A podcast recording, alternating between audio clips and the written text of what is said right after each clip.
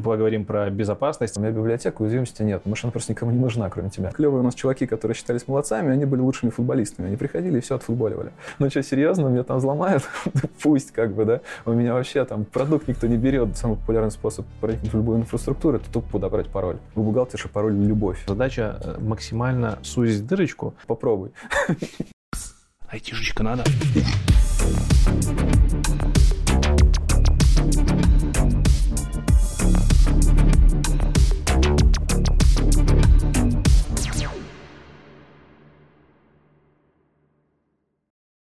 Всем привет! Меня зовут Лекс IT Борода, и вы на канале IT Борода, как ни странно. Сегодня у нас э, интересное интервью про то, что вы любите. Мы поговорим про безопасность. В гостях, в гостях у меня Денис Кораблев, директор по продукту компании Positive Technologies и Крутой Технай, что немаловажно. Денис, Всем привет. Да. Смотри, обычно мы в интервью начинаем с того, что гости рассказывают про свой опыт из детства, из универа, поэтому погнали. Да, хорошо. Я так понимаю, что в основном интересно про то, как я программировать учился. И я, собственно, про это расскажу, но нельзя без предыстории начать. Угу. А если говорить про то, когда я прям первую строчку кода написал, это девятый класс. Но нужно понимать, в каком состоянии к нему подошел, и почему меня так это зацепило, торкнуло и так далее. Поэтому буквально несколько э, слов расскажу про то, как это вообще было. Вот. На самом деле мне в жизни было важно по дороге к этому времени несколько вещей. Например, я очень хотел зарабатывать деньги. В девятом классе? В девятом. Я начал зарабатывать деньги в седьмом. Вот. И вот знаешь, есть книжки, которые перемену, перевернули жизнь там, того человека, всего человека. У кого-то там, не знаю, вот, там Карнеги, у кого-то Библия, у кого-то еще что. А у меня это учебник граждановедения за шестой класс. Как ни странно это звучит. Потому так. что была такая белая книжечка с зелеными полосочками. Я потом уже постфактум понял, что там были ну, куски из разных крутых книг, адаптированные для детей. И там рассказывалось, как американские подростки зарабатывают деньги, кто-то моет машины, кто-то mm. продает газеты, там даже бутылки собирали. Вот вроде как сейчас так, ну, немножко неприлично делать. Вот, но реально были статьи про то, как это делать. И меня прям переклинило, и в шестом, седьмом классе мне прям очень захотелось этим заняться. А учился я достаточно расслабленно, мне, ну, там много легко давалось, я там пошел в школу 6 лет, там второй, третий класс за один год закончил. Где это было? Это было в Подмосковье. Я родился в Подмосковье, поселок Фряново, он там на восток от Москвы. Угу. Вот, и до 9 лет я там прожил, а потом мне родители переехали в Нижний Новгород, и уже школу университета закончил там. Вот, и, соответственно, там начальная школа, там, не знаю, я, например, читать научился очень поздно, потому что учительница сначала читала текст, а потом надо было прочитать. Я такой просто запоминал наизусть, зачем мне читать. То есть как бы я повторял то, что он мне сказал, ну как бы, вот. А потом, когда уже тексты пошли посложнее, я на себе не читал, тут выяснилось, что я читать-то не очень умею. Ну вот, ну такие вот приколы были, и, соответственно, я не особо тратил время на учебу, часто вот приболел, там что-то пришел, так бах-бах-бах, ну там простая же математика, там, ну, в начальных классах. Вот. И, соответственно, там Нижний Новгород, там мы жили очень бедно, мама там, не знаю, врач в больнице обычной, там mm-hmm. копейки получает, отец там строитель, 90-е годы, Россия, вот, денег нет, вот, и мне прям очень хотелось как-то вложиться вот, в историю семьи, там, как-то, чтобы денег заработать и так далее. И вот этот учебник граждановедения. А, еще я пошел газеты продавать была такая газета из рук в руки. Там, mm-hmm. ну, как сейчас, там, не знаю, сайт объявления, а тогда была газета. Вот, я копил полгода на то, чтобы купил, купить первый тираж, откладывал там, вот, по 3 копейки. В общем, в результате накопил там 50 рублей или 50 тысяч, я не помню. Вот тогда была деноминация или нет, но, в общем, суть такая, что мне на 25 газет хватало, или на 20, на 20 газет. Вот, и можно было с каждой заработать по рублю. Соответственно, я мог 20 рублей заработать, аудиокассета тогда стоила 7 рублей. Вот, это важная вещь для меня, да, там бутылка Pepsi 5 и, соответственно, шоколадка 2,5 половиной, вот, собственно. Вот. А как бы мне не особо хотели продавать эти газеты. Я пришел... Почему? Ну, потому что я пришел в издание, мне там 11-12 лет, вот, я подхожу к кассе, а там тетка сидит такая серьезная, говорит, тебе какие газеты там ты что, иди вообще отсюда.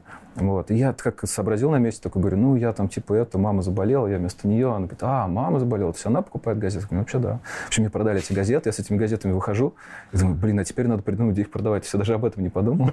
Грохнул все деньги, которые полгода копил, пошел к остановке к трамвайной, встал такой, стою с этими газетами, короче.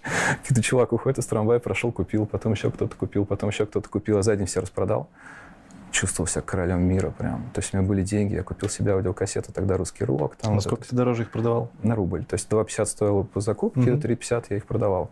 Ну, вот столько же они стоили в ларьке, но, видимо, население уже было готово делиться. Там ну, парень стоит, там газеты продает. Вот, здорово. Я так раз сделал, потом два сделал, потом такой сижу, думаю, а, газета выходит два раза в неделю, товар скоропортящийся, сзади не продал и так далее, вычислил, сколько его можно продавать за раз. Вот, это немножко, правда, учебе мешало.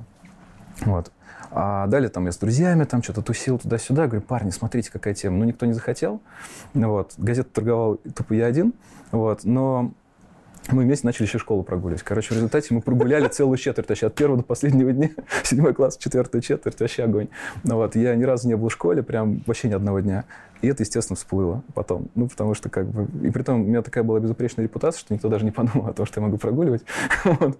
Когда это все всплыло, я прям попал в состояние фрустрации. На самом деле для меня это прям очень важный жизненный урок, потому что это офигенное состояние. Когда от тебя отворачивается весь мир, ты вроде сделал такую классную штуку, ты денег заработал, ты как-то там вот придумал то, чего до тебя не было вроде как.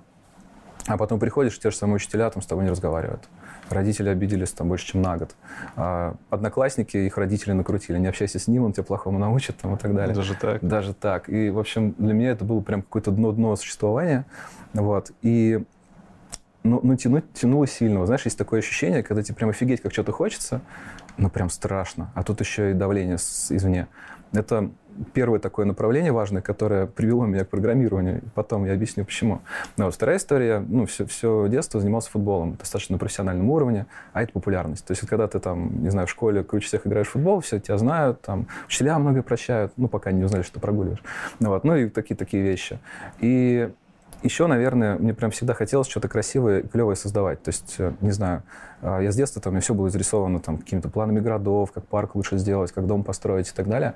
Но я прям понимал, что даже тогда вот интуитивно, что time to market — это история, он очень длинный.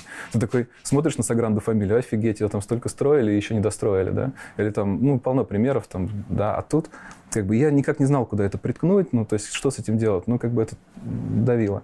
Вот. И, соответственно, восьмой класс уже после этих всех прогулов на меня все учителя так смотрят странно. Мне родители такие говорят, все, давай, короче.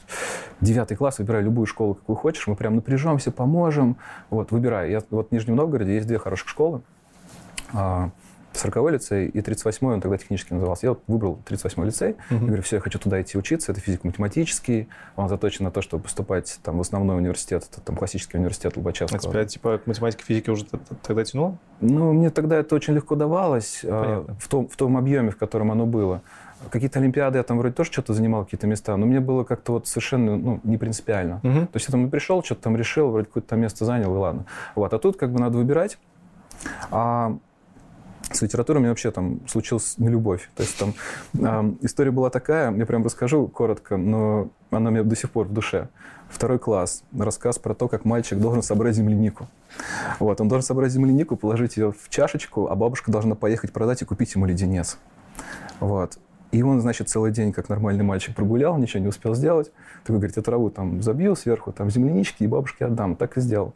Бабушка возвращается и покупает ему этот леденец. Вопрос, почему? Вот как ты думаешь? Я испробовал все возможные варианты. Например, потому что она хотела его научить, а он там понял то, что а, он плохо себя... А, все, я понял. То есть он положил сверху ягоды, да, а так все травой да, напихал. Да, да. А, и было понятно из так. рассказа, что бабушка... Проучила. Ну, вот, типа... например, например. А знаешь, какой правильный ответ был? Какой? Потому что она его любила. Да ну, что за дичь? После этого я литературу больше вообще не открывал. Всю дорогу так было. Вот. Да, и глубоко залегло со второго класса. Слушай, в следующий раз я открыл какие-то классические книжки, когда мне было 20 лет, я уже жил в Москве, там 21, может быть, но к этому еще вернемся. Ну вот.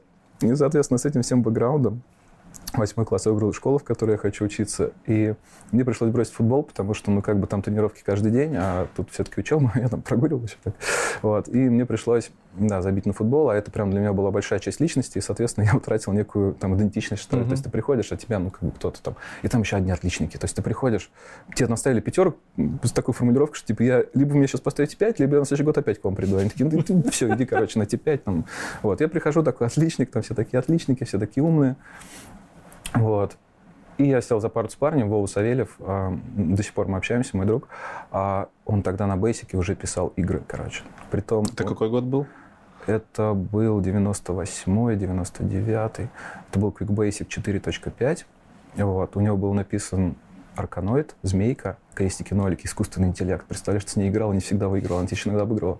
Ну, вот, а потом, еще в процессе учебы, он написал Тетрис. Ну, вот. И ты не представляешь, он не знал, что такое двухмерные массивы, но у него был такой рвение к победе, что он на ифах за 40 тысяч строчек написал Тетрис. Представь. Вот, он вообще уникальный парень. Он до этого, у него был спектрум, спектрум, но у него не было магнитного ну, носителя, куда записать. Так вот, он с утра вставал, набегал, набивал программку, она у него к вечеру начинала работать, он его выключал на следующий день заново. Ну, это надо прям вот определенную мотивацию иметь. Да, я когда увидел это, у меня прям смычилось прям смачивалось до такого состояния, что э, я понял, что это закрывает вообще все мои потребности, которые могут быть. Но вот, с одной стороны, компьютеры э, уже тогда мне привлекали с точки зрения хардвера. Я как раз, когда эти из рук руки продавал, я делал некую аналитику. Я открывал, например, ну, сегодня я занимаюсь недвижимостью. Короче, беру, почем сдают квартиры, почем, почем их продают, там, считал экономику, там, сходится, не сходится. Ну, как бы так вот. И я понял, что компы очень выгодно продавать. Вот. Не знал, как их собирать, там вот это все. Вот. Но это меня остановило. То есть я пошел там покупать процессор бэушный. А там рынок еще такой был, там 98 год, да. А денег у людей на новое железо не было. Тем более тогда доллар очень сильно mm-hmm. прыгнул в России. И люди в основном покупали БУ. Притом, когда у кого-то были деньги на новый компьютер, он обычно апгрейдил не целиком, а там процессор поменяет, материнка там, ну и вот это все. Я, значит, там по этой газете начал покупать по чуть-чуть, что-то там складывать, продавать дороже. Вот, и у меня там целая история развернулась. После этого я больше, чем мама начал зарабатывать уже в девятом классе. Плюс к этому еще и программировать что-то. Вот. И вот это меня прям захватило до такого состояния, что я, по-моему, девятый класс вообще на улицу не выходил. Я перестал общаться с друзьями, я бросил футбол. Я сидел и только код писал, потому что у меня уже появился комп, я сам себя собрал. А там. школа? Типа не вот. учился? Вот, а школа... Новое вот самое, самое волшебное, что было в этой школе, что если ты выделялся хоть в чем-то, например, uh-huh. в программировании, то от тебя отставали. То есть ты мог э, делать там, не знаю, чуть-чуть. Ну, что значит выделялся? Я знаю, что олимпиадникам дают свободное посещение, например. Ну, ну да, я тоже... деятельность. Ну да, но я на Олимпиаде тоже там какие-то места занимал, там на районной, там областной. Uh-huh. Вот. И при том, вот я говорю, у меня этот гэп преодолелся буквально там за 2-3 месяца. То есть я вот вообще ничего не знаю, за состояние, когда я могу на районной Олимпиаде там, ну, всех сделать, там он прошел там буквально там за несколько месяцев. Потому что я помню такое состояние, что ты засыпаешь, и тебе жалко этого времени на сон, потому что лежит там книжка, которую ты не дочитал, а ты не просто читаешь, ты же там пробуешь, там экспериментируешь. И это прям вообще такое состояние, которое ну, мне редко как бы возвращается, потому что там и тогда был самым ярким. Вот. И, соответственно, школа, она как рассуждала? Мы, типа, ребята, вас взяли отличников, мы вас выпустим отличниками. Поэтому у нас из 200 выпускников 80 с чем-то медалистов. Вот. Мне тоже какую-то медаль дали, по-моему, серебряную. Вот. И я бы никогда ни в какой другой школе я бы не получил эту серебряную медаль, потому что, ну, как бы мои гуманитарные науки, как мы с тобой уже знаем, вот, они мне точно не позволили. Но тут как-то так относились к этому, что, ну, типа, да, парень там программированием занимается, давай ему там как-то поможем там с остальными предметами.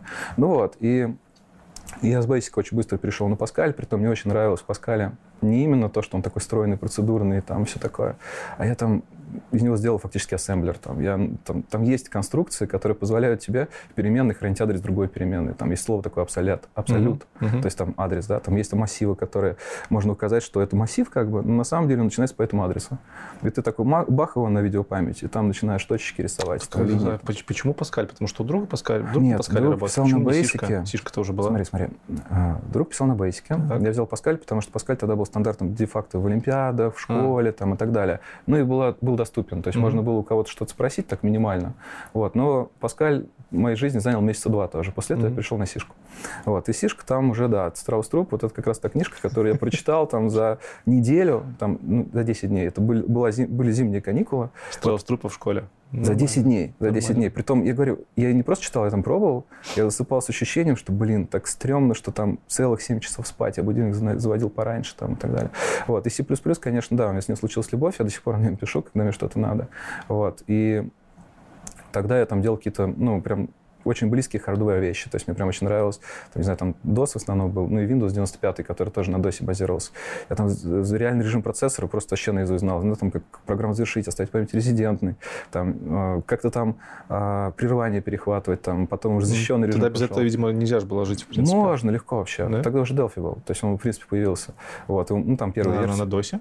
Нет, нет, он был под 95 Windows. 95 На 95 вполне uh-huh. себе работал. Там C-Builder появился, там тоже на нем можно было писать. И где-то там, наверное, уже старший класс, я туда переключился.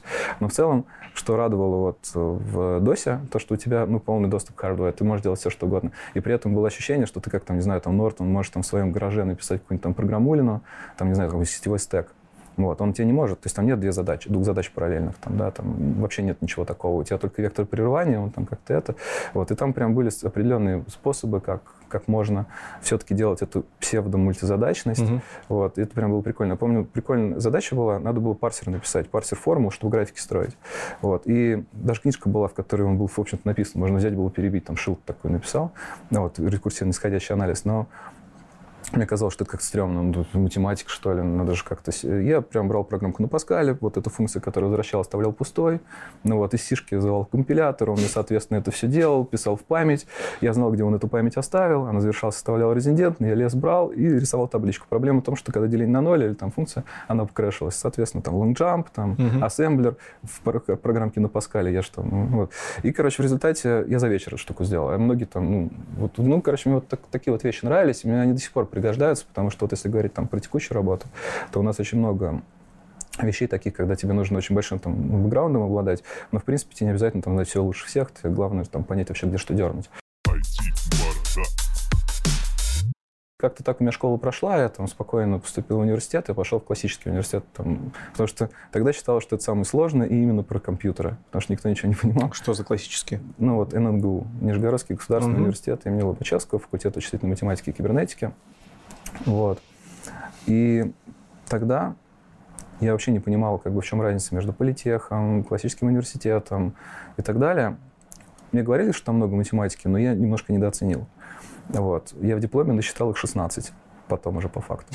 16. Это не значит, что 16 семестров, а прям 16 разных. То есть там, не знаю, математический анализ, там 4 семестра, ну, 2 раза в неделю и все. Дифуры, вот тензорный анализ, а, линал, аналгем. Вот. И да, и смысл был в том, что я не такой фанат математики, как вот вообще ни разу. Вот. И я, когда пришел на первый курс, у меня тогда уже компьютерный бизнес прям целый пах, вот, и мне очень хотелось там быть поближе к деньгам. Я там работал админом, я работал дизайнером в журнале, там на Quark Express или там на PageMaker, я верстал журнал, какие-то рекламки, там, знаешь, там кухня, полки, ты там туда какие-то буллеты загоняешь, там, как это красиво выглядеть будет.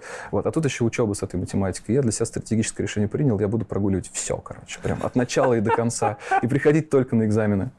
Вот. Это было, конечно, очень опрометчивое решение, потому что одно дело, когда ты в школе, там, знаешь, как уравнение решить, а другое, когда ты приходишь, а там полгода только пределы, при том только рядов, то есть там даже не было, mm-hmm. там функций даже еще пока не дошли. И вот за что я университету благодарен, за то, что, во-первых, там вообще не было отношение к прилежанию хорошего. То есть в школе как? Очень много таких девочек, которые сидят на первых партах, угу. они все там за всеми записывают, им потом, ну, как-то там, тут вообще, то есть ты ходил, не ходил, вообще без разницы. Вот ты пришел как с чистого листа. Да ладно, а не было у вас этих вот отличниц, которые на первых партах, они сидели, сидели но сдавали так же. автоматом им все ставили, нет, нет? вообще нет. У нас был первый поток 450 студентов, после, пер... после первой сессии осталось 300. После второй 250, потом 200, доучили 150. То есть там прям отчисление было такое mm-hmm. веерное. И реально вот очень круто спрашивали. Что мне нравилось, ты приходишь с билетом, у тебя две теории, две практики, ты все решил. Это минимум на тройку, вообще минимум. Бумажка переворачивается и вообще по всему предмету. И если ты где-то поплыл, на пересдачу, вот. И это был мейджик в том плане, что это знаешь, в чем смысл еще? Смысл в том, что очень сильно спрашивали не просто ну, какая-то формула или еще что-то, а ты должен был в голове держать все дерево. То есть у тебя mm-hmm. там мата начинается с 12 аксиом. Вот. А далее на них идут какие-то утверждения, леммы, теоремы и так далее. И у нас было одно из упражнений таких, что ты дергаешь одну лему или одну аксиому. И теперь, а теперь что будет с матанализом вот в этом месте? Ты должен был это рассказать. Вот. И вот держать себе в голове дерево, то, от чего зависит и так далее, оно прям пипец как в жизни помогает. Короче, с матаном у тебя была интересная практика, получается. Ну да. Помог тема там жизни. Скажи мне, пожалуйста, помог ли тебе университет в познанием? Ты знаешь, вообще познанием ни капли из того, что я там выучил, не использую, вообще ни грамма. Единственное, что это вот подход к мышлению, какие-то mm-hmm. вот системные вещи. А у нас вообще не было программирования до четвертого или до пятого курса. А всего пять курсов? А всего пять. И, соответственно, там у нас единственный нормальный предмет был шаблоны проектирования, там нам просто пересказали книжку «Банды четырех», угу. а, и все. Вот. Так а в, в чем тогда была направленность кибер? Кибер, кибер. Ну, это не кибер, Возможно. это вычислительная математика, кибернетика. Кибернетика. Ну да, кибернетика. Кибер, бля, вот я лох. Не, Кибернетика, в чем тут была? Потому что математика. То есть там была специализированная математика, которая позволяла решать всякие вычислительные задачки. А университет искренне считал, что задача нашего факультета помогать умным ребятам с факультета физики, математики даже не математики, а скорее физики, да, решать прикладные задачи, которые они ставят. То есть, по сути, вычислительные методы разные, там, а, всякие оптимизационные задачи. То есть, в принципе, там программирование как такового сильного не нужно было знать? А, Больше и, математика Там даже не то, что не нужно было знать. Делать. Там даже не то, что нужно было знать. Им только не особо учили. То есть у нас были все курсы, там, и C, там, и C++ и так далее, но это скорее были такие со звездочкой, давались uh-huh. бесплатно практически, то есть в том плане, что их можно было очень легко сдать, и никто никогда их не спрашивал. Вот математику, правда, просили. Вот, и на самом деле у нас, в принципе, почти все выпускники пошли работать программистами. Но это уже специфика нижегородского рынка. Потому что там э, было три компании, каждая по тысяче человек, и нужно было очень быстро им расти. То есть они там с 200, с 300 начали прям в те годы очень быстро набирать людей. Там, во-первых, Intel был, который всегда считался очень хорошим в местом. Нижнем Новгороде? Да, Intel? да. Там, Офигеть. Там при том параллел студию разрабатывали, а, всякие вот эти а, профайлер, какой у них профайлер, не помнишь? А, Vtune. Вот. Ну, то есть он делался на несколько городов, но в Нижнем тоже часть, часть работы делалась. Потом видеокарточки начали там программировать. Это считалось очень, очень хорошим местом. Вот. Но для студентов у них была такая программа только интерна. То есть ты приходишь, там получаешь условно какую-то небольшую зарплату, и только когда стал выпускником, ты тогда можешь не прийти работать. А вот э, две других компании были аутсорсинговые, и поскольку они очень быстро росли, им нужно было брать хоть кого-то, потому что у них оплата была по, по головам, по сути. Да? Вот, они начали брать студентов, при том уже под конец уже и второго курса, до этого там только третьего. Вот, и там, если хоть там три слова сказал по программированию, то, в общем-то, окей. Вот. И мы Мечта. там все там пошли, да, работать в эти компании. Я тоже туда пошел работать. На каком курсе? А, я пошел со второго курса работать. А, при этом я сначала немножко поигрался в мобилке, Windows Mobile тогда был только, ну, только появлялся. Там какие-то UI для него, там Visual Studio, все вот это, потом Symbian, а, тоже такая операционка, которая, к сожалению, померла, но была очень Классная интересная. была. Она была на плюсах написана. Вот это тут, наверное, такой редкий опыт, когда операционка написана на плюсах. Вот. Мне она очень нравилась, но там реально проект просуществовал, наверное, где-то полгодика, и я переключился еще на следующий. Там уже были Voice over IP телефона, прям hardware, там реал-тайм операционная система в Xworks, там прям все по-взрослому. То есть там на самом деле вот базовых принципов работы, как работает железка, я там набрался очень даже прилично. Я там пару лет отработал.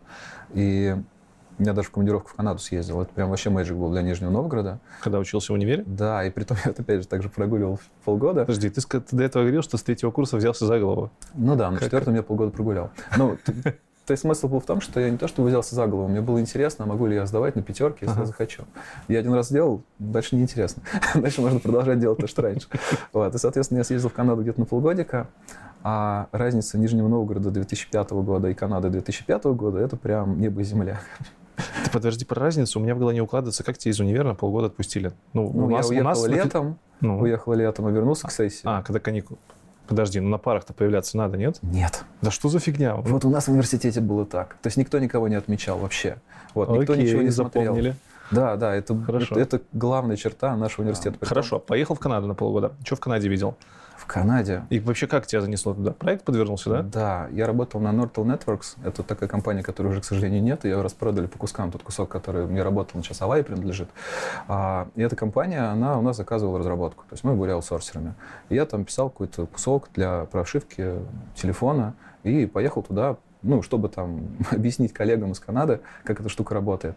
При этом там я хлебнул интернационализму, потому что первый раз, когда я приехал, прям в первый же день, а я при этом английского почти не знал. То есть, помнишь мое отношение к гуманитарным наукам, как бы английский язык, это прям... Вот, я его учил в аэропорту, когда меня чуть обратно не завернули, они такие говорят, слушай, а где твой план обучения туда-сюда? Я стою, глазами хлопаю, вообще не знаю, что сказать. Ну, такое, там, что-то из себя выдавил, вроде, ладно, прокатило. Прихожу на следующий день, ревью кода, а там, как в анекдоте, короче, араб, китаец, индус. И я там. И они меня что-то там спрашивают. Я вроде даже понимаю, ответить не могу. Или они меня не понимают. И я на этом ревью как-то по e-mail им пишу, ребята, я тут имел в виду вот это. В общем, это был ад, но в языковой среде я достаточно быстро набрался того уровня, чтобы просто разговаривать. В целом мне даже до сих пор его хватает. То есть за полгода дотянул до состояния, что я могу говорить, понимаю. Вот, конечно, это не литературный английский, до Шекспира мне немножко не хватает, вот, но, ну, в принципе, мне этого good enough. Вот. И, соответственно, Канада, Канада в тот момент, она мне очень показала, то есть, на самом деле, вот в этом аутсорсинге самый главный смысл, что когда ты думаешь, что ты молодец, вот в этот момент нужно из него бежать. Но я тогда этого не знал. Потому что идеальный аутсорсинговый сотрудник очень хорошо знает, на кого, когда, что отфутболить. У нас была прям фобиль, э, профессия футболист. Ты, значит, на скрининге, а там чуваки из других команд. Прилетает бага. Твоя задача сделать так, чтобы тебе, тебе ее не втюхали. Притом задача в том, что ты прям знаешь, что она твоя. Но если ты втюхаешь другому, то он тебе просто так ее не вернет. У него будет прям работа, объяснить почему, собрать логи, и он фактически чуть ли за тебя не зафиксить должен. И вот только в этом случае он тебе ее вернет. Соответственно, самые клевые у нас чуваки, которые считались молодцами, они были лучшими футболистами. Они приходили и все отфутболивали. Вот. А главное, что там на этом скрининге люди периодически меняются, все такие уже считают, а, завтра у этих чуваков сменить все туда. Короче, все туда пихаем. Вот. Ну и меня это как-то внутри ну, как бы подтачивало, расстраивало, mm-hmm. потому что ну, это не особо ведет к какому-то прогрессу. При этом там очень как сказать, очень бюрократизированные процессы. Там был вот этот вот RUP там, в своем расцвете, да. Там очень... Они коры бизнес отдавали, отдавали на аутсорсинг. Ну, то есть, как бы это такая история не очень взлетабельная. И я как бы умом это понимал, но молодой еще был, как бы до конца это не чувствовал. Вот. И у меня самомнение это росло, я там становился молодец, там вот это мог, вот это мог, на митинге что-то там сказать. Но понимал, что на самом деле, чем я лучше, тем я меньше делаю. Угу. Вот. И такой, приходишь домой, думаешь, надо что-то написать, игрушку. Вот. А я очень любил писать игрушки. Вот. Но потом меня как бы отбило это желание, потому что когда ты там написал 10 игрушек, потом в них играть прям не хочется. Ну вот, потому что тебе уже тошнит немножко, и ты примерно понимаешь, как она работает. Мне очень интересно. Ну вот, и начинаешь ее писать, и понимаешь, что из того, что ты изучаешь, ну, ты не можешь ничего приложить. Не можешь ничего приложить. Вот. И после этого аутсорсинга я потом был готов уйти куда угодно. То есть, ну, просто вот для того, чтобы посмотреть, как продукт работает. Сколько ты там проработал? Где-то два года. Там, mm-hmm. ну, то есть я... Быстро достаточно? Ну, ты знаешь, этого хватило, потому что я прям себя вспоминаю, у тебя, я знаю, тоже аудитория достаточно молодая тебя смотрит, и студенты, и я прям ловил себя на мысли, что я не могу отсидеть полный рабочий день. Для меня 8 часов было очень много. То есть вот время текло по-другому. Сейчас я меряю годами, ну или месяцами, а тогда неделя это было очень далеко, прям вот очень много. Вот, и поэтому два года тогда и, и сейчас пять лет для меня это очень похожие вещи. Вот. Соответственно, я там отработал эти самые два года и начал искать вот что-нибудь, где продукт делают, прям продукт, когда им важно а, чтобы он работал, угу. чтобы там писали код. Ну, вот, я нашел такую компанию, она была в области uh, Lawful Interception, это такие продукты, которые законный перехват трафика. Вот, то есть они стоят... Законный перехват трафика, да. это как? Это когда ты нажимаешь далее, далее, далее, там было написано, что на самом деле мы тебя перехватываем? Нет, это когда uh, есть uh, государство, так. которое говорит, что для того, чтобы там, ловить преступников, нам нужно иметь возможность а перехватывать трафик определенных граждан по решению суда. Ну, так в законе mm-hmm. написано. Понятно. Соответственно, для того, чтобы эта вся индустрия крутилась mm-hmm. и работала, а, ну, любой провайдер интернета или мобильный оператор обязан себе поставить решение, которое одним концом торчит э, туда, где могут спрашивать, кто, собственно, кого послушать, да, а другим стоит на трафике. Вот, оно стоит в пассивном режиме, то есть оно ничего там не митмит, э, ничего такого. Но, кстати, вот когда я там работал, там были случаи, когда просто вот, ну, обычных бытовых преступников вот этой штукой ловили. Uh-huh. Вот. Uh-huh. То есть она как бы вряд ли направлена на то, чтобы ловить очень умных ребят, но базовую какую-то такую вот вещь она делает. И, соответственно, там я понял вообще, что бывает. Потому что бывает uh, Hello Solution, ну вот, это был Hello Solution, нацеленный на фрупут, потому что там группа фрупут, ну, в смысле, пропускную способность. Потому что у тебя вообще провайдеру это решение нафиг не нужно. Ему его навязали, он вынужден его ставить. Поэтому важно, чтобы было меньше юнитов, чтобы оно стоило как можно дешевле, ну и чтобы к нему не приходили с вопросами. Вот. Но в целом оно должно еще и работать, потому что иначе оно ну, не, не прям... И вот тут задача очень интересная, потому что ну, она технически офигенная, потому что тебе нужно в минимум юнитов ввести максимум сетевого трафика, угу. а как бы ни Linux kernel, ни тем более Windows, ничего в этом роде ну, не приспособлено к тому, чтобы так работать. И там очень много было техники, которые там, мимо драйверов сразу напрямую, там, через DMA, в память юзерленда, пакеты пачками обрабатывать. Там свои сетевые карточки мы даже делали, которые умели там как можно раньше там отфильтровывать то, что не нужно. То есть это прям очень клевый, сложный технический solution. Ну, вот. Я в этой области проработал прям несколько лет. Я в этой компании поработал. А потом мой начальник ушел в другую компанию делать продукт с нуля, я пошел за ним, потому что мне было офигенно интересно. Там-то я уже видел середину, а тут я прям с чистого листа.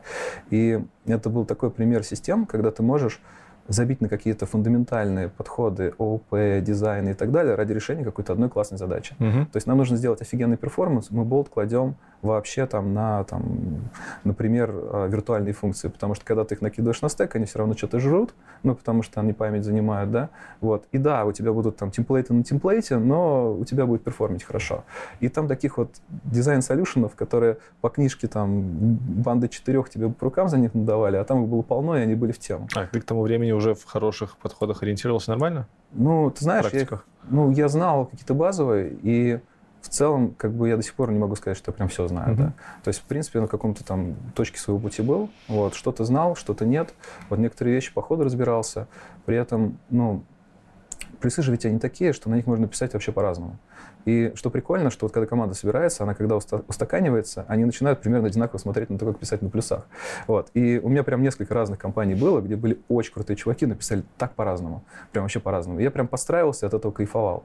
То есть вот эти ребята, в которых я работал, они писали на плюсах очень близкие к C, вот, использовали плюсы только в тех местах, где нужно прям а, сделать по сути, очень быстро аналог виртуализации, но делали это на темплейтах. Ну, то есть вот такие вот определенные паттерны можно было выделить, которые они используют. Ну, например, они там не использовали ничего связанного со смарт-поинтерами, даже там, где это было можно делать. Вот, то есть, условно, там в потоке, который просто информацию куда-то отправляет, можно было бы гораздо легче, проще и удобнее, но нет.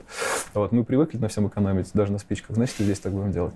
Вот, ну, как бы в чужой, как, как сказать, своим самоваром в Тулу, как бы, вот. И ну, я там поработал какое-то время, новый стартап, вот мы начали, ну, с, с этим моим начальником Мишей Резников, до сих пор общаемся с ним, вот, очень умный парень. Он потом ушел в hardware, он прям очень хорошо, хорошо начал понимать, какие карточки нужно делать. Я тоже немножко в этом поварился, расширяет кругозор, когда ты, например, знаешь, что такое FPGA, там, да, там, как ты можешь там закодить логику, когда, что такое МПУшки, там, знаешь, что такое МПУшки, там. Это сетевой процессор, у него порядок байт, другой. То есть он не как на x86 обратный, mm-hmm. а там прямой.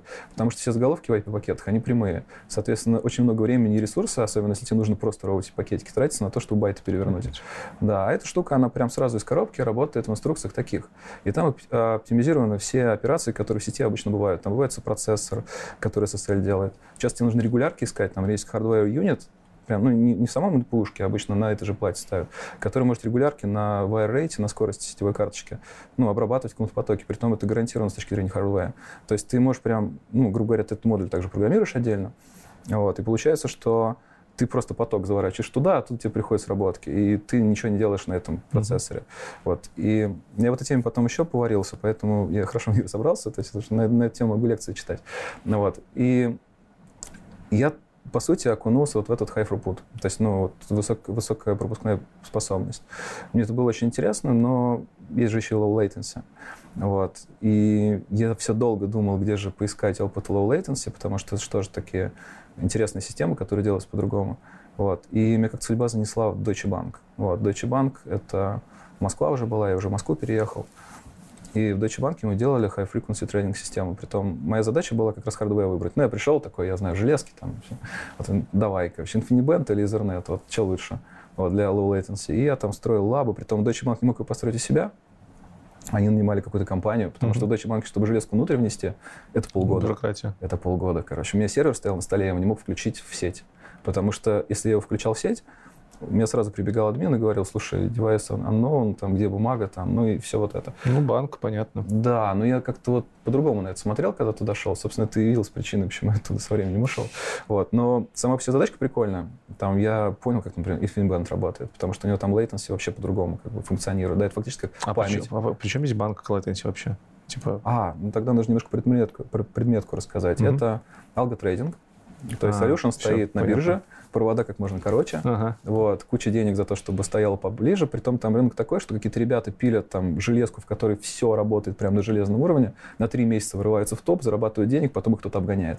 Вот, и они так всю дорогу живут. Это вообще какой-то свой мир. Там реально платят за место поближе физически? Там платят ты не представляешь, как стена растет. Она растет вообще обратно пропорционально расстоянию. Как это там, выглядит знаешь... внешне? Ты видел как на фотках или как, как это? Я, что, я там, там прям даже... серваки ставят вот так вот? Да, да, да, да, да, да, жесть. К мейнфрейму подключенные. Да, да, да. И при том вот на каждой из бирж ну, например, если там лондонская, нью-йоркская, там, да, там ценник, конечно, один, но с биржи подешевле. Uh-huh. Вот. Но на Мосбирже тоже сейчас таких ребят, вот, ну, стартаперов, которые прям ровно на Мосбирже занимаются алготрейдингом, их дофига.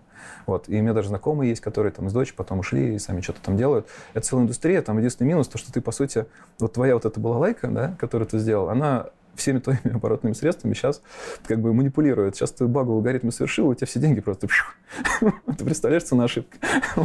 Но когда я работал в Deutsche, там была немножко другая специфика. Мы очень хотели делать low latency, но учитывая вот эту всю историю с тем, что это очень большой банк, там, безбюрократизированный и так далее, мы понимали, что мы не будем там топ-1 или топ-5, вот, потому что ну, мы не можем так быстро деливерить, как там все вот эти остальные ребята. И наша задача была сделать как можно меньше, но тем не менее, там это магия бренда, там, ну, понимаешь, да, то есть это как бы крупный банк, у него клиенты, потому что они там просто всегда будут, mm-hmm. и они этот банк любят.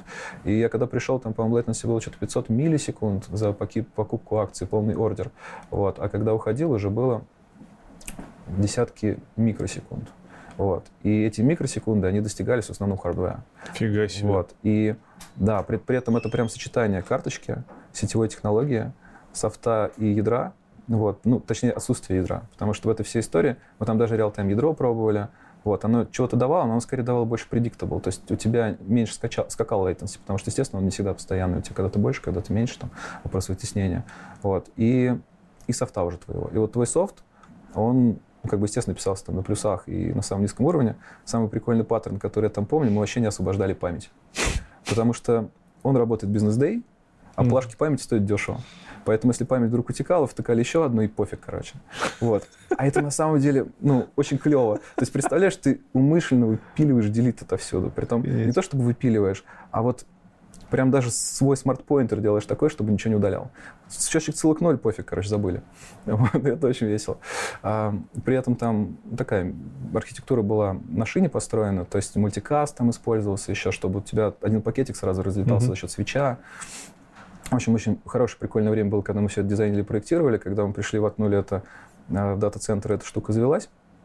Дальше выяснилось, что по политике банка надо там кучу роутеров по дороге наставлять и так далее. Все, весь этот выигрыш в latency как бы помножился на не очень большую величину, но тем не менее, как бы, ну, то результат, которые были нужны, они, мы их добились. Вот. И у меня тогда второй, наверное, период моей жизни фрустрации случился, вот, потому что я как раз-таки переехал в Москву, купил квартиру и загнал себе в очень странную историю.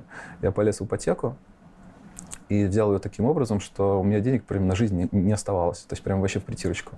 Я в какой-то момент съехал со съемной квартиры, переехал в ту, которую строил. У меня там жили пять армян, которыми доделывали ремонт. Вот. При этом я вставал с утра, мне, чтобы ходить в туалет, нужно было ехать в торговый центр. Вот. А в душ на работу. Вот. И, короче, у меня была машина, я такой вставал, там, так, потому что мне этого не было, мне еще не доделали. Вот. И я в таком состоянии прожил где-то, наверное, полгода, потому что, ну, на ремонт не хватало. Ну, как бы сам виноват, но опыт такой опыт, да. Угу. Вот. И плюс к этому наложилась история с тем, что мы деливерили а, оно вот, ну, как бы, там, знаешь, специфика вот этой всего бизнеса low latency алготрейдинга, она в том, что все компании а ты же собираешь solution из чужих решений. То есть там сетевая карточка чужая, роутер чужой, это чужое, то чужое. И, соответственно, когда ты собираешь это в кучу, оказывается, что все вот эти ребята, когда их делали, они все тоже торопились, не, не только ты. Вот. И это прям криво работает. То есть ты реально ходишь, расставляешь костыли, так чтобы угу. не упало ни там, ни Понятно. там, ни там. Отказоустойчивость хромает, короче. Да, ну не то, что отказоустойчивость. У них получается. есть вот, да, вот один путь, который они протестили. Угу. Любая другая вариация, она обычно приводит к тому, что эта штука прям перестает работать. И реально работа сводится к такой не очень веселой, ты вынужден э, эти костыли вставлять. Соответственно, я взгрустнул, у меня вот эта штука наложилась и так далее. Я потом думаю, ну окей, low latency есть, high throughput есть, но специфика область ну, не только. Да. И я начал думать, а где бы я прям вообще хотел работать. Я сел, прям выписывал бумажку компании, в которой прям хотел бы поработать. И я долго думал, написал только одну. Вот. Дальше что-то мне не родилось. Я еще, помню, взял пиво, такой сижу, грущу. Вот. Думаю, ну ладно, одну написал, ему напишу. А это был скайп. Короче, я им пишу резюме, на следующий день мне отвечают. Я с этими армянами на фоне, значит, э, собеседуюсь. Они меня спрашивают, это что за ребята? Я говорю, менеджер International Team. Вот, они такие говорят, клево, типа, там, а что за International Team? Я говорю, ну, там, типа, ремонт делают. Вот, они такие, ха-ха-ха, прикольно, ну, ладно. Вот, пообщались, потом мне дали тестовое задание. Это был московский офис? Нет, нет, пражский. Uh-huh. Ну, то есть, точнее, так, что это был multinational, в Москве тогда у них офис еще не было. Они потом купили компанию Qik, которая там в Зеленограде, они сделали из него московский офис, тогда еще этого не было. Вот это был прям core Skype такой, прям еще Microsoft его не купил. Вот. И вариант, на самом деле, локейшн был там Таллин или Прага. Ну, как бы я сразу хотел в Прагу, вот, что греха таить. Вот. И у них было собеседование такое, что они ну, говорили про техники, multithreading, плюсы, там, вот это все. Но это, конечно, я им там рассказал, это знал. Но вот потом они дали тестовое задание. Притом они такие говорят, ну тебе сколько времени надо? Я такой, вот сижу, смотрю на него. А там прям нормальный такой HTTP-сервер написать мультитрейдингом, за там, утилизировать все ядра, всю память максимально там гибко, но там типа подмножество маленькое, да, я такой смотрю, mm-hmm. ну там типа месяцок, они говорят, окей, месяцок нормально, типа там фоне. Вот реально месяцок там в параллели, ну и все, я такое чувствую, ну собеседование прошел, это дело там потом сделаю. Вот, вспомнил я про это там за два дня за до два дедлайна. Дня. Вот. Ну и как бы как нормальный русский человек я загрустил настолько сильно, что в первый день я тоже делать ничего не стал. Я просто такой, ну и как бы ладно. Посидел такой, посмотрел монитор. Вот. Потом на следующее утро я такой встаю, смотрю на этих армян. Ну, они как бы там все еще живут. вот. Потом такой еду в машине в торговый центр, в туалет. такой, блин, если сейчас этого не сделаю, я никогда это не сделаю. вот в результате беру на работе отгул, возвращаюсь обратно, армян выгоняю, говорю, слушайте, идите погуляйте, сажусь за ноутбук и 16 часов программирую. Ну, вот, и 16 часов нон-стопом не программировал никогда. Вот. У меня получилось 4000 строк, но я не сам их все написал, у меня были библиотеки заранее какие-то готовы, где-то 1002 я, наверное, прям там написал. Притом, у меня была подсказка, у меня был там сотрудник знакомый, который работал. Он мне говорит, слушай, они любят прям нормальные современные плюсы, везде Boost. А я Boost вообще прям мало использовал. Ну вот. И я его начал втыкать везде, где надо где не надо, короче, чтобы он только был. Вот. В результате мне это аукнулось. Даже не то, что Boost, а прям современные плюсы. Я перед тем, как отправил, такой смотрю, что-то у меня там где-то в printf, я его взял на себя вот поменял, короче, а в результате выяснилось, что там lock'а внутри нет. Они его там запустили, а у меня все логи в кашу, короче. Вот, но результате это потом уже узнал, когда устроился. То есть они такие посмотрели, все там прилично, красиво, такие, да, там типа косяк, ну странный, потому что, ну как что, он ни разу не запускал, что Никто даже не мог подумать о том, что последний раз, последний момент это зафиксил. В результате они такие посмотрели, а мне лет ну, мало было, там, не знаю, ну, 24-25, что-то такое. Говорит, а, научится, ну, типа, фигня, потому что лог забыл, там внутри всякая жизнь бывает. И вот я поехал в Прагу. Я прихожу в офис, это там центр Праги, это красные крыши, это прям офигенная команда. Притом я захожу, там человек 5, а я знаю, что я 62-й сотрудник. Я говорю, где остальные? Говорит, наверное, из дома работает. Я говорю, а что, так можно, что ли? Это 2011 год. Они говорят, конечно, можно. Я, а, ну, или, говорит, в другой офис поехали. А там реально можно было там ехать в другой офис, там все. Вот. Я говорю, а где там, ну, команда? Говорит, ну, наверное, в PlayStation рубятся. Понимаешь, сверху, они, mm-hmm. понимаешь, на, на этаж выше, они там реально сидят, играют. Дверь в серверную закрыта ящиком пива, вот, потому что иначе она просто отваливается. Вот, на второй этаж поднимаешься, а там алкоголь из всех локейшенов, которые Skype был, там с Палo-Альто бутылка, стоит какая-то водка Ельцин, при этом она немецкая. Вот. Короче, что-то там из Сталина, ну, то есть прям вообще кайфец. И выходишь на крышу, а там барбекюшница. Ну, там каждый четверг тимбилдинг, то есть жарили мясо, пили пиво, общались, при том, там, ну, люди ездили из офиса в офис, вот, и при том там в скайпе тоже очень были прикольные специфичные плюсы. Они писали на плюсах только вызовы хранивых процедур в Postgres. Угу. Вот. Ну, типа а... безопасность? Не, не Или думаю. Почему? Я думаю, что в основном их компетенция была в том, чтобы писать хранимки. Они вообще начали крутиться вокруг Postgres. Они очень много законтрибьютили туда. То есть там, mm-hmm. например, PL Proxy, PG Bouncer, а, PGQ. Ну, то есть вот такие вот утилиты, которые многие используют там как инфраструктурно для Postgres, они все родились в Skype и написаны были в Skype. Вот. И ребята очень хорошо в нем разбирались. То есть в целом там базулина, она достаточно большая, она прям хорошо сделана. Я там всего проработал года два, mm-hmm. но вот это вот рассвет и клевые ощущения продлились где-то полгода. Потом купил Microsoft и начал делать резкие изменения. Вот, и когда пошли эти изменения, они были прям очень специфичные. Ему нужен был клиент для Azure.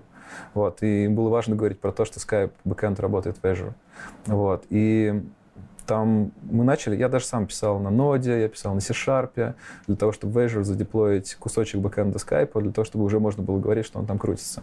Вот. И ну, знаешь, от Azure в 2011-2012 году впечатление было так себе. Ну, очень так себе. Потому что там даже внутренней полисе было, что SQL использовать нельзя, потому что latency от секунды до 7. вот. То есть реально, представляешь, ставка базы там, ну, может приводить к таким задержкам, потому что не потому, что база тормозная, а потому что инфраструктура еще не готова и так далее. Вот. И это было грустновато. Соответственно, я там отработал ровно столько, чтобы меня там не заштрафовали за то, что они меня перевезли. Угу. Но там был по договору срок два года, по-моему, я ушел через неделю после этого. Ну, вот, просто потому что в тот момент прям четко понимал, что, ну, как бы я, это точно не та история, которую я хочу.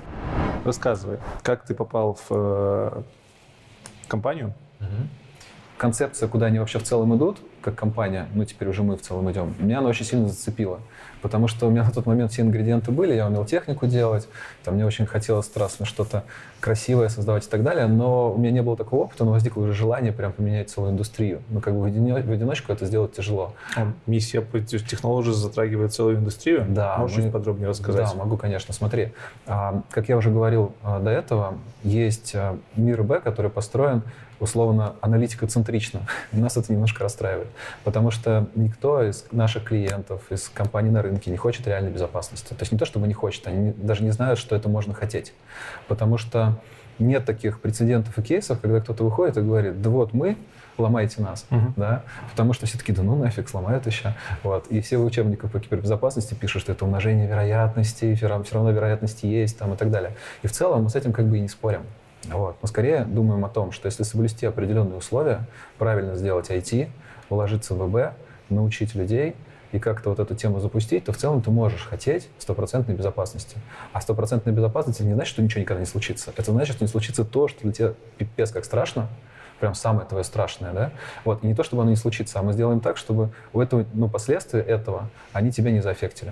То есть, условно, сломать одну машину можно, там, зайти в сеть можно, там, пройти несколько хопов можно, и даже дойти до сервака можно. Но реально вот то, то, что самое страшное, что есть, мы можем валиться и сделать так, что наши продукты, наши силы, наши люди или люди клиента, они смогут э, предотвратить эту штуку и сделать так, чтобы она не случилась. И вот в это мы прям искренне верим. Вот. А далее со временем, ну, с движением технологий, мы научимся это делать делать очень маленькими силами, или даже, может быть, вообще human-less. Вот, и мы скорее в это целимся. А сейчас у нас уже есть опыт, когда мы защищали там, наших клиентов, так что очень клевые профессиональные злоумышленники, ну, злоумышленники, те, которые мы позвали специально для того, чтобы они это делали, мы, мы дали им отпор, мы нашли возможность э, увидеть их действия и совершенно не допустили тех самых страшных рисков и, и ситуаций. Тут у особо интересующихся возникнет вопрос, а не платили ли вы деньги злоумышленникам, чтобы пройти их тесты? Нет, дело в том, что... Ну, стереотип такой есть. Ну, понятно. То есть эта история была в том, что была компания-заказчик, которая платила mm-hmm. и нам, и им. Вот. И тут именно и смысл был в том, что мы а, играли по разным сторонам баррикад. И с этой компанией мы до сих пор дружим, мы там друг друга таким же образом, как мы строим у себя безопасность, они строят у себя. И мы друг другу оказываем такую услугу. Но тут-то мы отрываемся на полную катушку, потому что, ну, как бы показать, что а, мы можем а сильнее, лучше и так далее, это прям святая миссия, святая обязанность. Вот, соответственно, мы этим занимаемся. Но опять же, да, а, если мы говорим именно про изменение индустрии, то скорее сейчас мир построен так, что люди реально стопроцентной безопасности не хотят, потому что не знают, что может, она может быть. Вот. И это наша основная задача и продукты туда вести и так далее. Просто если задуматься про а, весь вектор нашего развития как компании, мы сделали ровно тот набор продуктов, который у нас есть, для того, чтобы решить эту задачу. Понятно, что продуктов может быть и больше, она mm-hmm. будет решена более качественно, но вот тот набор, что есть, это прям джентльменский набор, минимальный, вот для того, чтобы сделать эту индустрию, провернуть эту, эту шестеренку, показать на своем примере. Я думаю, что ни для кого не секрет, что кибербезопасность, она уже очень ге- геополитизирована, и как бы пытаться выходить с этим продуктом, с этой идеей worldwide прям адски тяжело. Вот, это, конечно, нас немножко расстраивает. С другой стороны, мы прям прекрасно понимаем, что сделав такой результат, его вообще нигде в мире нет. Mm-hmm. То есть нет такой, такого момента, что там кто-то приходит на этом с одной стороны или с другой говорит, а мы прям сделали, у нас прям безопасно, хотите ломайте. И вот мы вам денег еще заплатим, если вы сломаете. А мы, может, о чем-то такое мечтаем. Что еще хотел спросить? Хотел узнать, чем ты вообще занимаешься в компании в своей должности, потому что ты говорил, что ты директор, а судя по твоему лайфсайклу, ну там прям сильный технарь. Ну смотри, в чем история. Я вообще пришел на один из продуктов. Вот, и я этот продукт э, прям поменял, сделал так, что он стал более там, заходить в рынок, там, лучше работать и так далее. Вот, и начал заниматься другими продуктами, которые мне тоже добавили в компанию. Вот, но в целом э, знаешь, у меня такой принцип, когда я даже раньше работал там, на тимлистских позициях, на менеджерских, на любых других, я обычно видел какие-то слабые места в команде, сам шел туда, там, не знаю, вот, например, автотестирование проваливается, идешь, там, пишешь автотесты, показываешь как, находишь людей, которые за тебя это подходят, ты отходишь.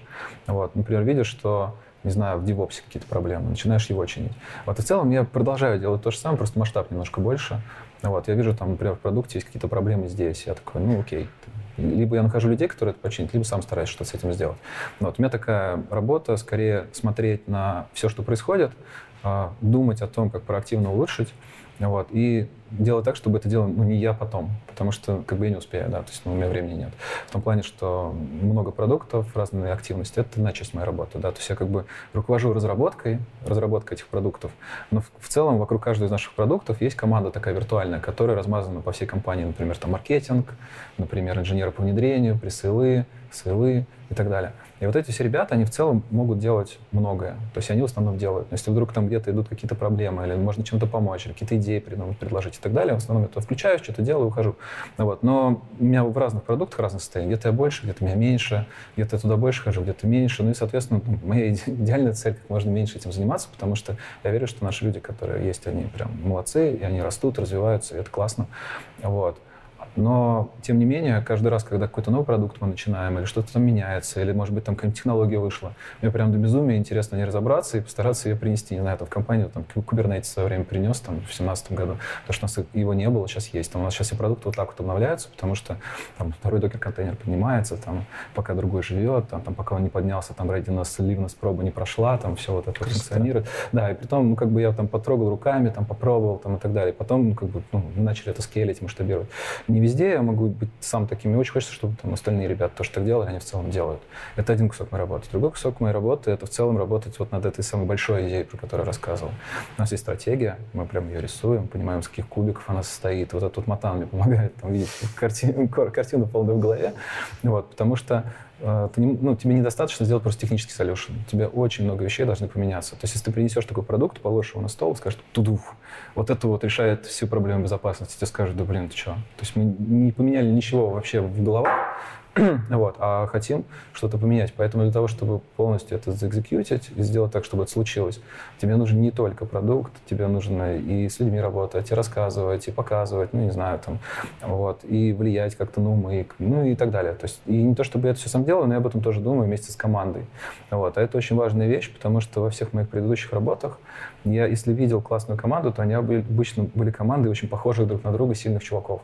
А в позитив тут история про то, что люди прям очень разные, вот, но объединенные идеи, они друг друга дополняют. И мне первое какое-то время даже было немножко тяжело, потому что я смотрю на чувака, и мне кажется, что он какой-то прям странный, короче. Я не понимаю, как с ним можно работать, почему он такой молодец. И мне прям очень много усилий стоило перестроиться. И потом, когда я почувствовал, в чем же его крутость, а, я прям словил какой-то такой нереальный кайф, потому что ты можешь с ним как-то в паре действовать, как, не знаю, там Ильф и Петров писали книжку, там, или там как братья Стругацкие, да, там они такие, в принципе, разноплановые люди, вот, и тем не менее у них все складывалось наилучшим образом. И вот в ПТ это прям словил, вот. То есть, условно, я прям офигенный спринтер, я умею а, взять что-то быстро, там, разобраться, бак-бак-бак, но тянуть это годами просто скучно. Но есть люди, которым классно от этого, им нравится вот это делать. Вот. А есть третьи люди, которым нравится там, со стороны экспертизы там, поковыряться, сказать, о, а вот злоумышленники так действуют, а защищающиеся так, бах-бах-бах, но делать это не хотят. То есть, понимаешь, и так получается, что там вот как раз синергия вот этих вещей возникает, и на этом стыке возможно это сделать. А как бы в одиночку это прям too much, это очень сложно. Ну что, погнали про DevSecOps, ну, раз уж мы тут собрались. Что это такое вообще? Ну смотри, если совсем говорить абстрактно, то есть несколько разных сил. Да? Разработка и ребята, которые деливерят этот продукт, обслуживают, админят и так далее. Вот. Есть безопасники, которые стараются не допустить каких-то страшных рисков и так далее. И исторически mm-hmm. эта история исторически решалась тем, что были наложены средства. То есть помимо твоего софта рядом работало что-то еще по дороге к нему. Часто вот используют для этого firewall разные которые принимают на себя либо трафик, либо запросы, что-то там вычищают, отправляют приложению. И в целом а, если говорить как базовый гигиенический уровень, в общем-то, оно пойдет. Но не зная глубоко контекст самого приложения, очень многие уязвимости просто невозможно таким средством отразить. Вот. И я, честно, в истории прям не гуру в плане, кто первый придумал, знаю, что аббревиатуру сделали за собой застолбил Microsoft в свое время. Но, по сути, они первые сказали о том, что как бы, вот эти вот security вещи нужно двигать как можно левее, да, то есть как можно раньше там, к разработке. Mm-hmm. То есть давайте там, заниматься безопасностью тогда, когда мы проектируем, выбираем библиотеки вообще. Вдруг мы выберем такую, которая заведомо дырявая, мы ничего с ней сделать не сможем. Давайте будем в процессе разработки как-то там сканировать код, там, приложения и так далее, и фиксить как можно раньше. Вот. Но они больше это применяли к такому водопадному подходу. Сейчас же у нас везде agile, agile, ну, в основном. Вот. И, соответственно, эта аббревиатура DevSecOps, она прижилась в том плане, что ну, либо роль выделенная, либо какие-то тулы специальные, либо что-то в этом роде, из security появляется просто в пайплайне разработки. То есть вот DevOps — это как бы история про то, что мы давайте сделаем продукт, который у нас деплоится куда-то, да, угу, вот, доставляется. И доставляется и работает. Вот. А SEC, SEC, аббревиатура в середине, говорит о том, что давайте на всех этапах этого процесса учитывать еще и security, и как можно раньше его делать. Почему это выделяется в какую-то прям отдельную концепцию? Если с точки зрения банальной там, адекватной разработки, ты как разработчик ну, должен следить за узкими местами своего приложения. Знаешь, Почему проблема? у нас в культуре нет вот этого, что ты разрабатывая приложение, тебе абсолютно похер на то, какие там дырки? Ну, понимаешь, чем история? История в том, что я как разработчик про уязвимости узнал там сравнительно недавно. Потому что когда мне говорили, что какой-то хакер будет там что-то там пытаться мое приложение... Я смеялся в лицо, потому что говорил, ну что, вы серьезно, что ли? Что-то он будет там кавычки подставлять? Или OR1 равно 1? Прям вот так. А, И на самом деле очень мало людей, которые имеют реальный опыт, когда с ними что-то такое случилось. То есть обычно не, обож... не обжегся об комфорку, да, там рука как бы все равно туда тянется. Вот, поэтому разработчиков, которые реально понимают, что такое security, как он устроен, что нужно делать для того, чтобы его а, соблюдать и как-то там защищать свои приложения как можно раньше, их достаточно мало. Вот, это рынок растущий, и ну, я скорее связываю с тем, что в целом, когда новые какие-то тренды в мире происходят, они идут скорее, ну, особенно если они очень дорогие. Но, то есть в целом безопасность обеспечить полноценно, это достаточно дорого, ну вот если говорить про там целиком продукт. Вот она идет в основном с очень крупных ребят, которые могут заплатить прям очень много денег и потихонечку, потихонечку со временем сползает с самым простым сервисом. Uh-huh. Вот. Часто бывает такое, что ничего такого страшного в твоем продукте случиться вообще не может. То есть ты делаешь вроде какую-то безопасность, как-то там защищаешься, что-то там вкладываешь в нее, но в целом у тебя за ним никаких рисков реальных, таких, чтобы ты прям испугался или что-то случилось, не стоит. Сейчас, правда, нам помогают всякие GDPR, там, прочие вот эти политики, да, которые грозят санкциями и штрафами, если вдруг случится какой-то security issue, и бизнес начинает думать хотя бы с точки зрения рисков. Ну, вот. Но в целом, так вот, если задуматься, крупную клетку посмотреть, то уже ну, такого прецедента, сформировавшегося, то, что нужно этим заниматься, ну, в большинстве своем скорее нет, чем да. То есть это не первостепенная задача все-таки? В основном, да. И вот если говорить про например, стартапы. Угу. Я провел какое-то время, пытаясь бездевить тему security на стартапы. И выясняется, что это не очень а, продающаяся история, потому что стартаперы обычно говорят, у меня 95% причин, по которым мой стартап сдохнет раньше, чем у меня будет security проблема вообще. Потому что, ну что, серьезно, меня там взломают? Пусть, как бы, да. У меня вообще там продукт никто не берет, пофиг. Первый раз, когда об этом начинают думать, это когда они пытаются поднять, например, второй раунд инвестиций, уже там инвесторы задают такой вкрадчивый вопрос, ребята, а вы там про security вообще подумали?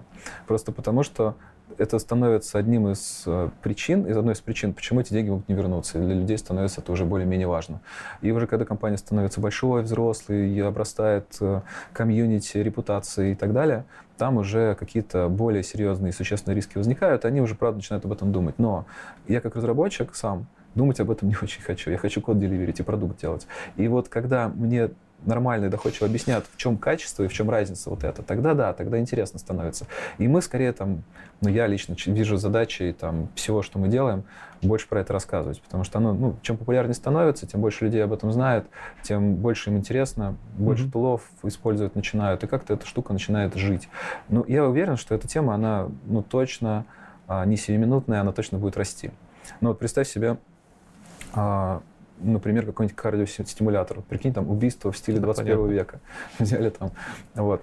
Сейчас там нужно, не знаю, там как-то придумывать физически, да, там человека искать, а так можно будет удаленно. И до, физик, до физических лиц эта штука еще пока не докатилась, потому что нас мало. И девайсов таких, которые могут повлиять, и случаев, которые были. Мы обычно учимся только на негативном опыте, к сожалению. Ну да, прямой связи, в принципе, мало в каких-то во, многих бизнесах. С кардиостимулятором все понятно, это часть разработки. Тут да, да, но если ты, пропал. но если бы ты погуглил, то вряд ли бы нашел случаи, которые уже mm-hmm. такие были, понимаешь? Более того, там же можно немножко домыслить и докрутить эту историю. То есть, с одной стороны, ты можешь э, за счет кардиостимулятора и ошибки в нем убить человека, там, уязвимости, mm-hmm. да, но можешь сделать так, что это будет выглядеть как бага. Представь. Ну, то есть, как бы программисты сделали багу, неуязвимость.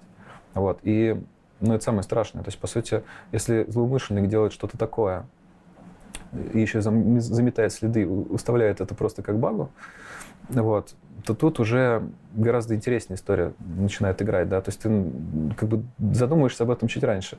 И вот во всех этих вопросах, то есть мы, мы просто как разработчики средств безопасности, вот, мы, естественно, в курсе. Но если говорить, скажем, там, про, про мой предыдущий опыт работы, ну, я прям не вспомню, кто сильно об этом думал. А это не из разряда той лени, из-за которой программисты не хотят, например, тесты писать? Нам же нужно деливерить, зачем нам тесты? Но практика показывает, что с тестами проще в больших командах. Смотри, большом продукте. я думаю, что тут э, ответ не очень простой. Mm-hmm. То есть я думаю, что лень точно есть, но лень появляется тогда, когда ты знаешь, как это, но просто не хочешь, потому что mm-hmm. тебе кажется, что это трата времени.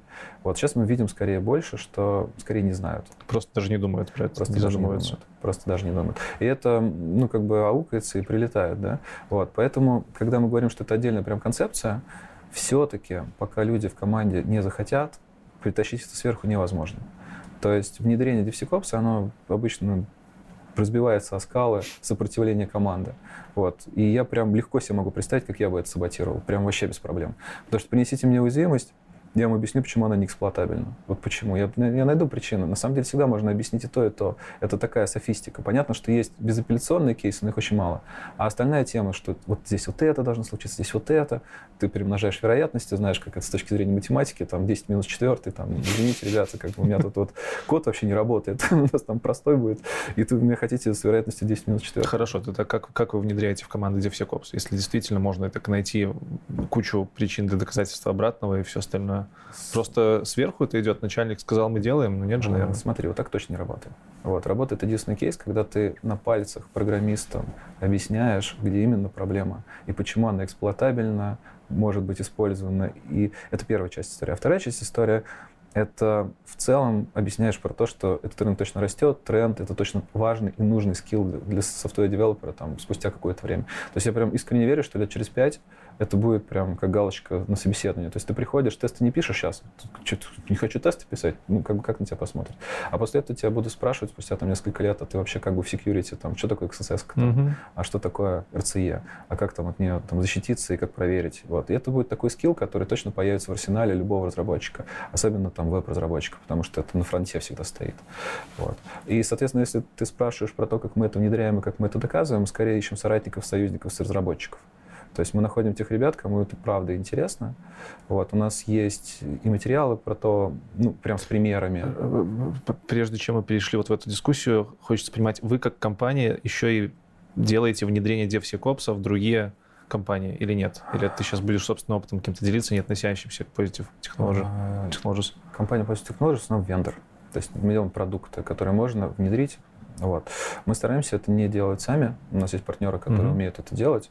Вот. Но мы, как эм, компания, которая это пропагандирует, естественно, это делать умеем, у себя внедрили и, и помогаем, если вдруг приходят к нам именно, но стараемся как бы делать это чужими руками, просто для того, чтобы эта штука скейлилась лучше. То есть, чтобы ваши продукты успешно работали, вам нужно дать Конечно. понять, что это вообще за концепция и как с ней жить. Ну, вообще, ты знаешь, вот в любом бизнесе угу. ты не можешь что-то переложить на другого человека, Понятно. пока ты сам не сделал 5-10 раз, если ты не понимаешь, как это работает до болтика, до шурупчика там, и так далее. Вот, поэтому, естественно, мы это делаем, но как бы наш, наш основной фокус — это делать технологии, которые okay. помогают.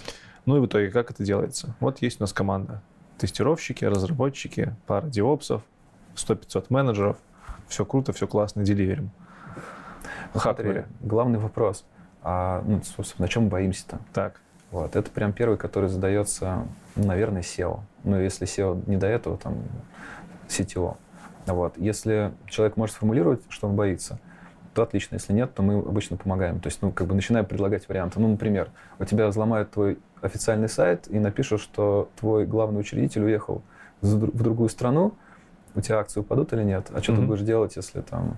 Вот. И часто ответы разные. То есть ты, ты удивишься, но иногда то, что нам кажется страшным, нам отвечают, что типа, ну и что?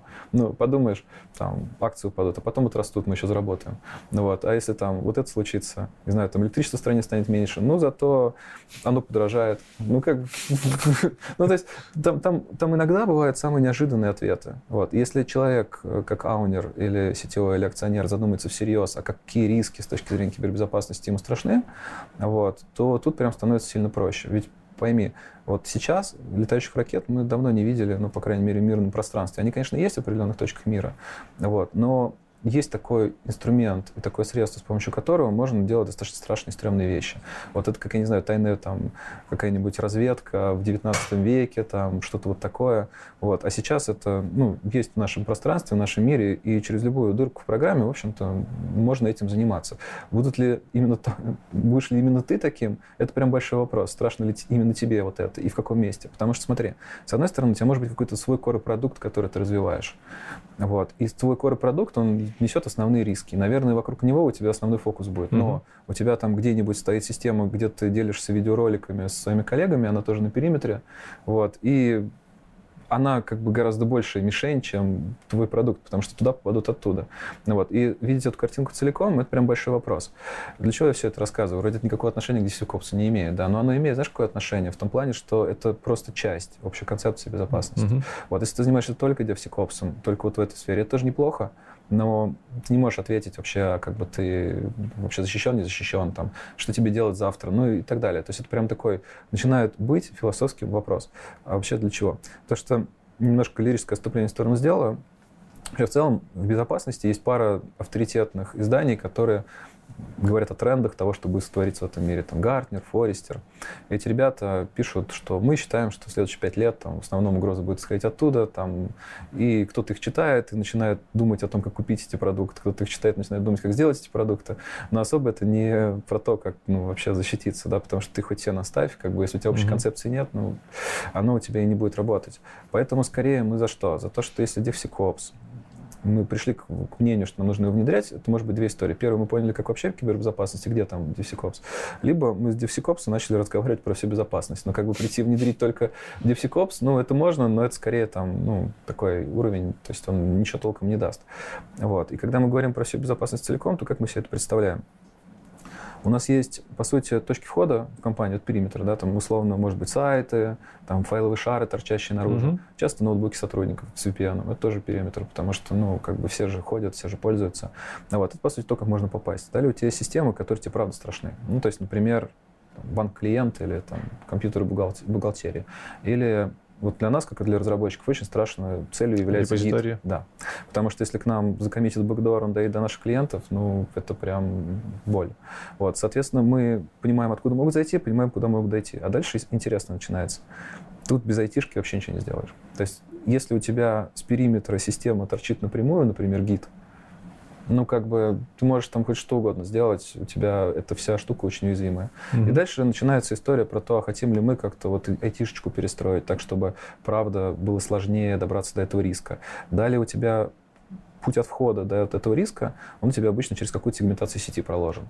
Если у тебя условно они все вот так вот переплетены, то в результате ты даже увидев злоумышленника внутри ничего сделать не сможешь. Ну, потому что ты даже не понимаешь, куда он идет. То есть, что он, что он делает, что тебе блочит. Ну, ты не будешь же все выключать. Да и в конечном счете часто бывает выключить какой-нибудь там интернет-банк uh-huh. а, проще, чем а, оставить его так, и у тебя деньги уведут. Иногда даже прям аутосервиса выгоднее.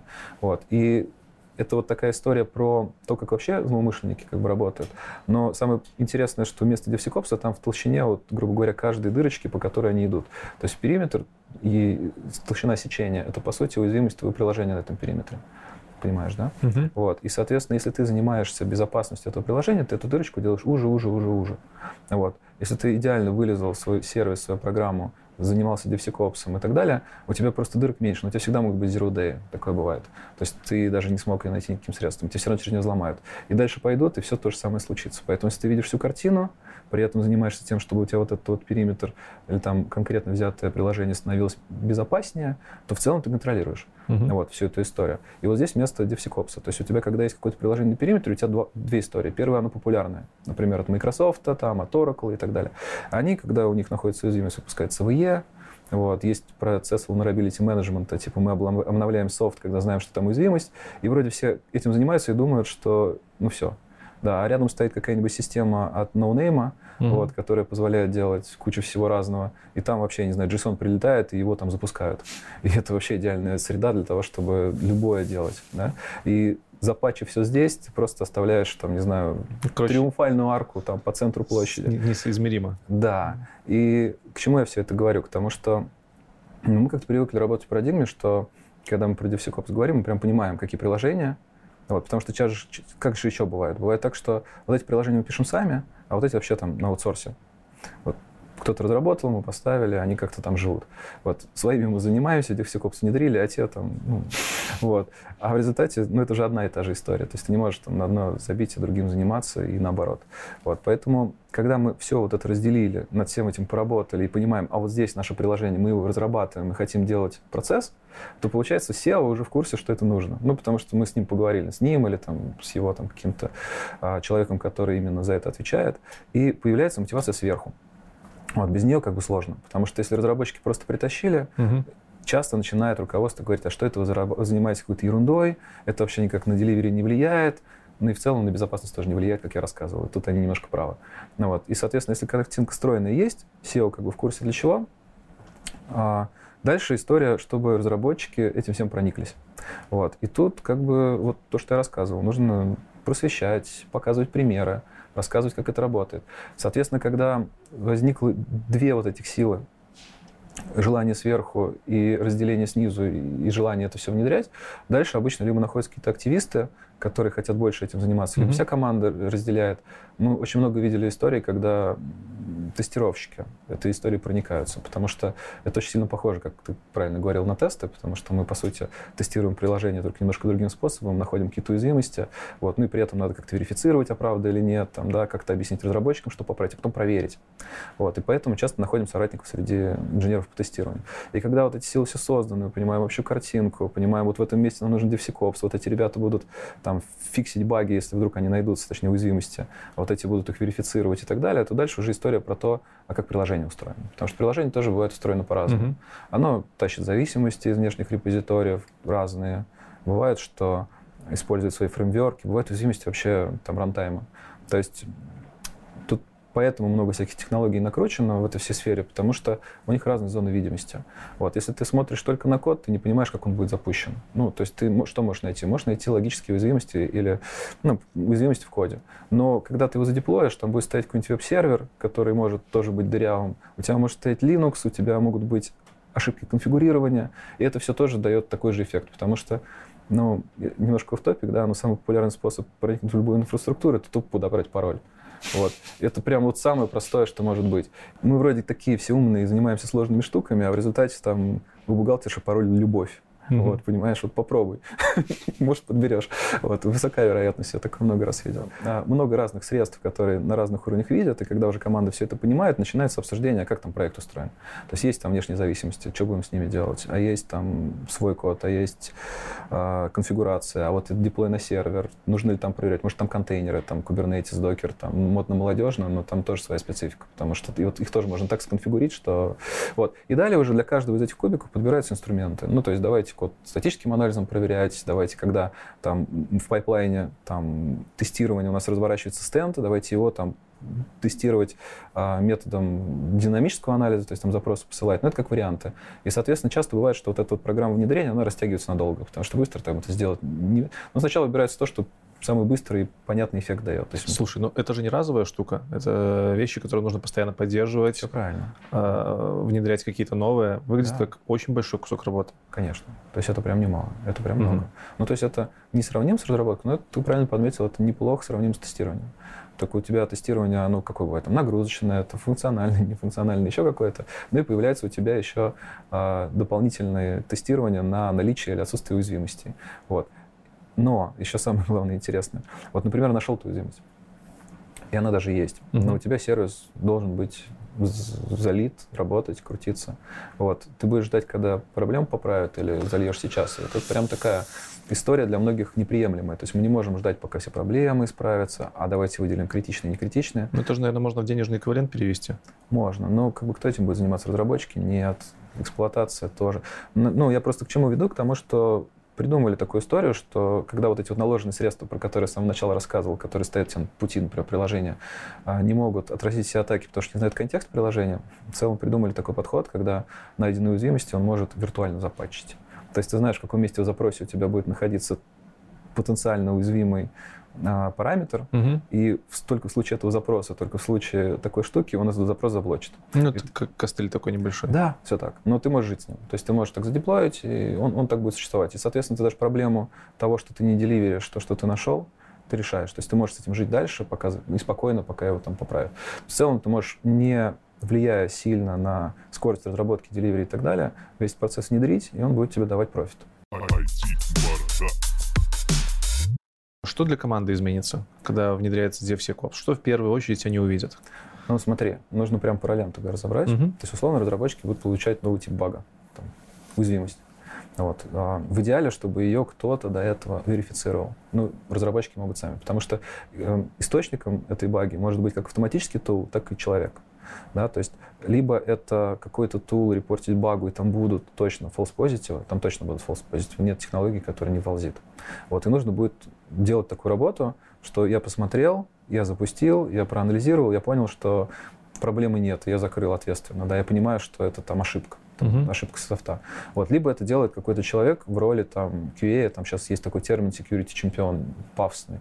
Ну, вот. Это, соответственно, человек, который, значит, а, взял на себя роль верификатора вот таких вещей и драйвера security в проекте. То есть он все эти штуки берет сначала на себя, их верифицирует, убеждается, то, что это там false, не false, и отдает разработчикам. Соответственно, разработчик получает уже чистую багу, которая точно есть. Вот он должен просто зафиксить, понять, там, как она работает, потом верифицировать, вернуть в QA. То есть, ну, у него дополнительный тип баги появляется. Соответственно, у девопсов появляются новые шаги в пайплайне CI/CD. Угу. То есть в какой-то момент запускается один сканер, другой сканер, результаты как-то складываются, там деплой происходит или не происходит в зависимости от результатов этого. То есть это доработочка пайплайна CI/CD.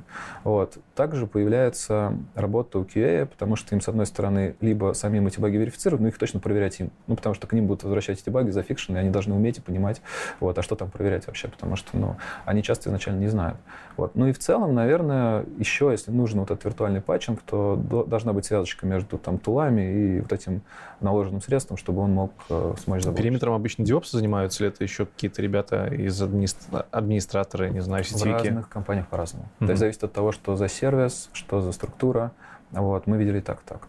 Ну вот. Обычно, если это у тебя там докер, контейнеры, кубернетисы и так далее, обычно это DevOps. Угу. Вот. Но в компаниях, которые еще до сих пор делают как-то ну, по-другому, там, вот, у них, как правило, еще отдельный штат админов, которые вот этим занимаются. Security чемпионы.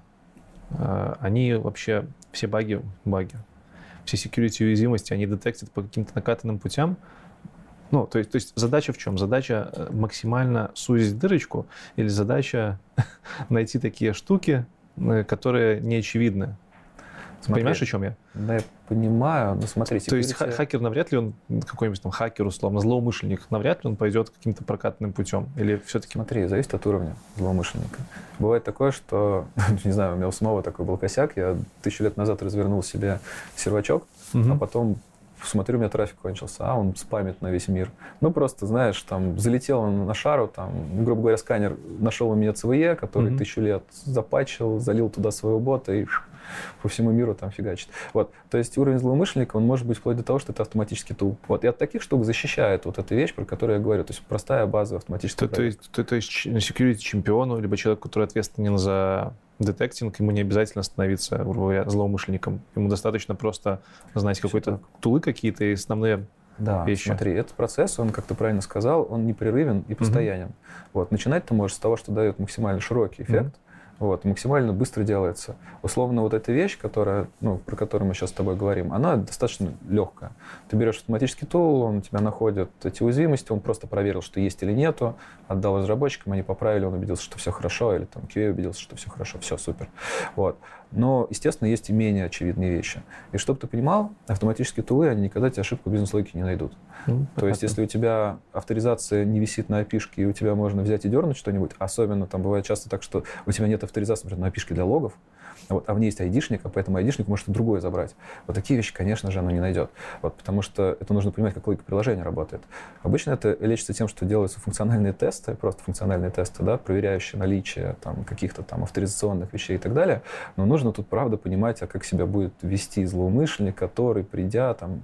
Вот. Более того, некоторые автоматические тулы позволяют его кастомизировать. Mm-hmm. Ну, то есть ты знаешь, как у тебя устроена авторизация, ты говоришь, вот здесь тыщи там вот если вот здесь отсутствует вот это, там, не знаю, какой-то там декоратор, да, то это прям плохо, говорит о том, что я забыл. Ну, вот, напоминай мне, что... Вот. Это уже там следующий уровень, он посложнее. Вот. И так дальше можно двигаться, двигаться, двигаться, сужая эту историю. Ну и, соответственно, когда вот эти ребята приходят, ну, там, есть пентестеры, да, которые работают разными методами. Есть там белый ящик, черный ящик, mm-hmm. серый ящик. Вот. И анализ белым ящиком, это, по сути, когда ты ему исходники отдаешь. Вот. И обычно их работа, она сводится к тому, что они в основном находят уязвимости бизнес-логики. Ну, потому что человек так думает. То есть он начинает думать, а что бы я делал, зная вот этот код. Вот. Обычно автоматически тулы находят другое. То есть они находят совсем другой сегмент.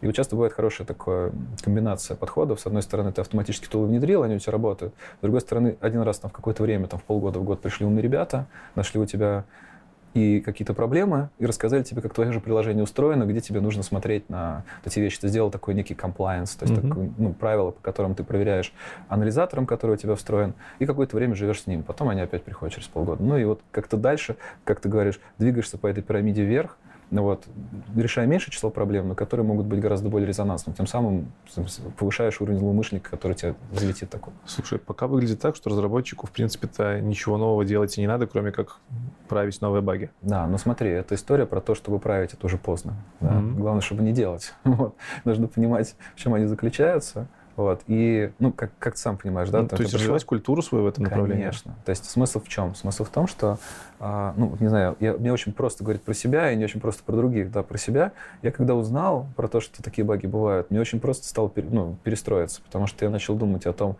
по каким параметрам, в каком запросе там на бэкэнде прилетают, что с ними вообще можно делать. Вот. И я просто, ну, в какой-то момент ну, стал меньше генерить такие проблемы, там вообще ноль, да. Вот. И в целом как ты правильно говоришь, разработчикам нужно, конечно же, начать писать по-другому. Учитывать э, все вот эти рекомендации, что там может быть и так далее. Но, естественно, они будут ошибаться. Постоянно нужно эту всю штуку э, актуализировать. Ну, например, там появился серверлесс, да, там он mm-hmm. вообще по-другому работает. Там другие вектора атак. Вот, там по-другому нужно защищаться. Там вообще контекст там размазан между нодами. Вот. Или там, не знаю, там, да, да много новых технологий, которые появляются, в которых а вообще не работают классические подходы, потому что мы обычно говорим про веб, когда рассказываем про DevSecOps, но даже вот если взять какую-то тенденцию в вебе, как она меняется, да, все раньше там что было, там PHP на бэкэнде, там или там .NET, или там Java, неважно, вот, эм, урлы, там за счет урла у тебя ресурс, дальше там REST API, там и пошло-поехало. Соответственно, у тебя сам по себе дизайн приложения диктует а, те места, куда тебе нужно палочкой потыкать, да, и ты, в принципе, дальше только начинаешь фазить аргументы и параметры, которые туда можно подставить, и достаточно просто находишь уязвимости. Сейчас SPA у нас в моде, да, mm-hmm. single, э, single Page Application, вот, и обычно протокол, он очень кастомный, вот, и когда разработчики начинают все делать, да, там JSON, но схема этого JSON, кто ее знает, вот, соответственно, эти тулы, они, они тоже ничего не знают, и, соответственно, куда тыкать, они пошли там по URL в основном, поставили куда-то JSON, ему ответили, не валиден, ну и как бы что. Вот, соответственно, дальше там начинается история с тем, чтобы тул настраивать под эту штуку. Разработчикам тоже же, ну как бы, они там могут запустить, убедиться, что уязвимости нет, а они там есть, просто искать по-другому надо, да. И эта история, она, конечно же, живет вместе с разработкой. И нужно, чтобы был какой-то человек, который про это думает. Скорее, security чемпион — вот такой человек, который понимает дизайн приложения, может адаптировать подходы, которые есть, или как-то их расширить. Хорошо, это мы подошли к, наверное, по понятию безопасной разработки или нет? Ты знаешь, это все в сумме одинаково. Это все в сумме, это, ну, в принципе, оно и есть. Да, да, да, потому что термин, понимаешь, там терминов придумали достаточно много. Ну, как бы хорошо понимать, что есть вот такая штука, как security, об этом нужно думать, нужно там быть на, э, на гребне, понимать, какие новые уязвимости появляются. Но в целом, как это внедряется в команду разработчиков извне? То есть э, появляется какой-то активист, который такой, давайте раз в неделю будем там разговаривать про уязвимости и общаться за Россию за разработку без уязвимости. Ну, обычно, знаешь, Книжки какие-то читают, как это? Да, да. Или Хорошо. просто их херачат за то, что они баги такие. Слушай, ну ты знаешь, тут мы подходим к теме эффективного менеджмента. Ага, окей. Ну ладно, что. Может, есть какие-то методы эффективные? Ну смотри, обычно, обычно хватает либо видосик посмотреть один, либо какую-то лекцию прочитать, потому что обычно вопросы возникают. У нас есть, кстати, хорошая лекция. Там у нас сотрудник наш Володя Кочетков часа два рассказывает про то, какие, ну, ну прям на примерах, какие уязвимости бывают, что будет. Вот там потом разработчики еще минут 20 не На открытом доступе? Да, на открытом ссылочку доступе. Оставим. Мы ссылочку оставим, да. Вот.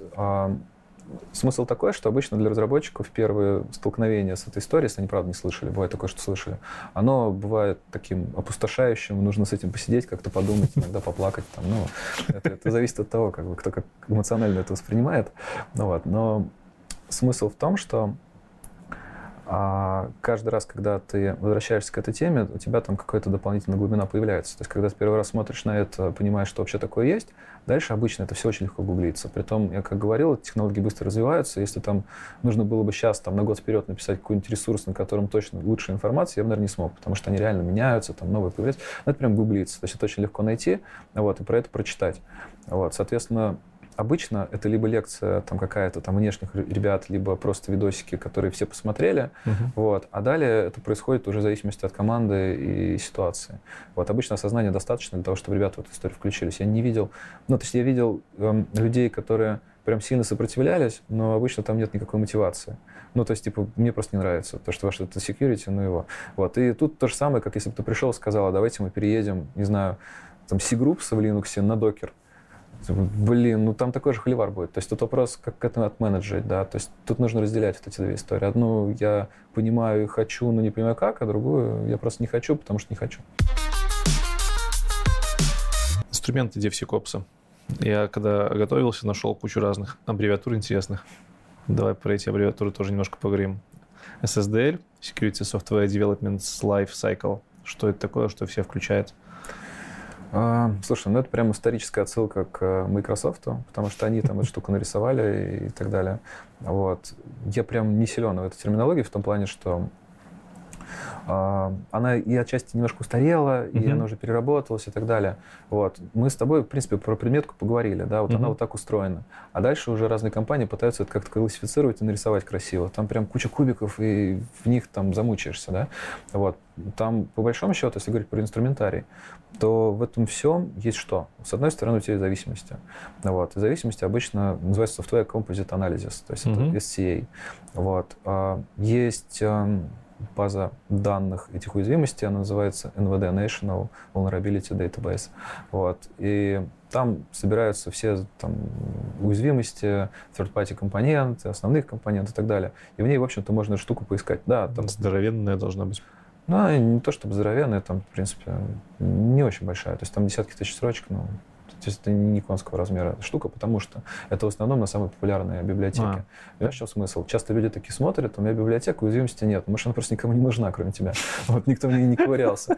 Вот. И это правда бывает часто. То есть если в библиотеке есть уязвимости, это на самом деле неплохо, потому что значит, ее хотя бы смотрели. Вот. И это важный такой поинт, потому что реально отсутствие этой компоненты в этой базе данных ни о чем не говорит. То есть если оно там есть, то ты можешь посмотреть, насколько это страшно. Если его там нет, ни о чем не говорит. Вот. И в основном все другие тулы, там, не знаю, статический, динамический анализ, они обычно с этой базой интегрируются, они сразу эту информацию приносят, мне не надо ковыряться руками, обычно там любой тул это умеет делать уже. Вот. Соответственно, когда вот эти third компоненты есть, ну, наверное, самый такой стратежный способ это прямо внутрь проекта втащить. Ну, там, как бы, если ты понимаешь, что ты не будешь его постоянно обновлять, uh-huh. ну, если тебе достаточно функциональности, если ты думаешь, что ты будешь ее обновлять, ну, наверное, трекать эти там dependency. Ну, например, если сейчас там нет уязвимости, надеяться на то, что они завтра там появятся, ну, как бы я бы не стал. Скорее, нужно это брать в свой код и анализировать всеми остальными тулами также. Вот. Далее есть э, динамические статические анализаторы. Вот. Они чем хороши? Тем, что они перпендикулярны по своей работе. Динамический сканер видит приложение, как будто оно со стороны, ну, то есть, условно, ты видишь раздеплоено. Угу. Вот оно уже работает, крутится в каком-то веб-сервере с какими-то настройками и так далее. Она видит все те проблемы и уязвимости, которые видит внешний пользователь. Вот. Забыли открыть или закрыть порты, ошибки конфигурации, а, что там еще может быть. Какие-то базовые, ну даже не то, что базовые, там условно, если у тебя есть ну, урлы, по которым ходить, она там фазит, пытается подставить вектора атак, и увидеть, что реально ответы. Там бывают такие вещи, ну, то есть ну, хорошие сканеры, они умеют там всякие time-based атаки делать. То есть они, внедряя ошибки там SQL, понимают, что база задумалась на подольше, потому что там такая база, значит, ну, в этом месте прикольно. есть инъекция. Да. И ну, в основном подбор паролей и любых таких вещей так работает. То есть ты даешь ей на вход такую штуку, что она пошла думать потому что она пошла думать, понимаешь, что ага, такое есть. Потому что там же обычно логин, пароль, да, там. Вот. И то же самое с time-based инъекциями вот, в любом таком приложении. Вот. И динамический сканер вот этим занимается. Да? А статический сканер, он видит код, но не видит где. Да? Видит код, и он может что сделать? У тебя, по сути, в коде обычно есть точки входа, то есть те вещи, где есть user input. Угу. Вот. И есть точки выхода. Это там обращение к операционной системе. Вот. Тебе, по сути, нужно на графах построить маршрут от входа до выхода, чтобы у тебя те параметры, которые идут от входа, не фильтранулись определенными вещами. То есть, условно, функция, которая скейпит там, а, строчку, угу. она тебе фильтранет. И это будет false positive, если ты не будешь это. Вот. Далее у тебя есть код мертвый, то есть тот, который либо не запускается, либо у тебя какие-то такие условия, которые не случаются. То есть у тебя точка входа есть. Ну и пофиг, нет? Тебе его нужно выкинуть, иначе это будет false positive. То есть, ну, понимаешь, да, то есть хороший SAST, хороший алгоритм, он действительно строит этот путь, э, проверяет по дороге, не фильтруется ли, и учитывает условия. Потому что если он этого не делает, просто выдача будет больше. И у тебя будет десятки тысяч сработок, ты будешь в них разбираться. Угу. Вот. Алгоритм сам по себе, он может быть прям сильно разный, он будет очень долго или медленно работать там, и так далее. И это вот основная сложность, которая, ну, которая лично у меня душа болит, потому что сейчас нет хорошего анализатора, который встроен в IDE. Вот я считаю, что если бы было так, то это был бы огонь. А они же все разные, получается, для разных языков? Да. То есть смотри, там есть синтаксис, угу. семантика языка, И они обычно... Виртуалки? Они обычно слеплены в какую-то библиотеку. Ну, для .NET, например, Roslyn, да? Угу. Или там для Java Spoon. И для каждого из языков есть такой фреймворк, который позволяет тебе, по сути, колбеки получать в случае там, каких-то уже языковых событий. Вот, и, ну, не знаю, статический анализ обычно на этом основан. Некоторые просто, знаешь, самый базовый open-source проект, который ты найдешь, они просто регулярками ищут.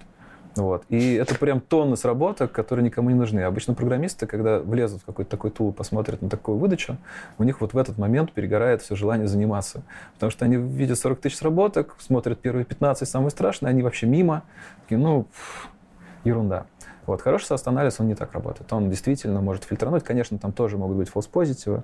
Это прям сложная математика объяснять, mm-hmm. когда они случаются, но они там могут быть просто в силу того, что э, у тебя экспоненты возникают, потому что ты должен всю цикломатическую сложность алгоритма разобрать.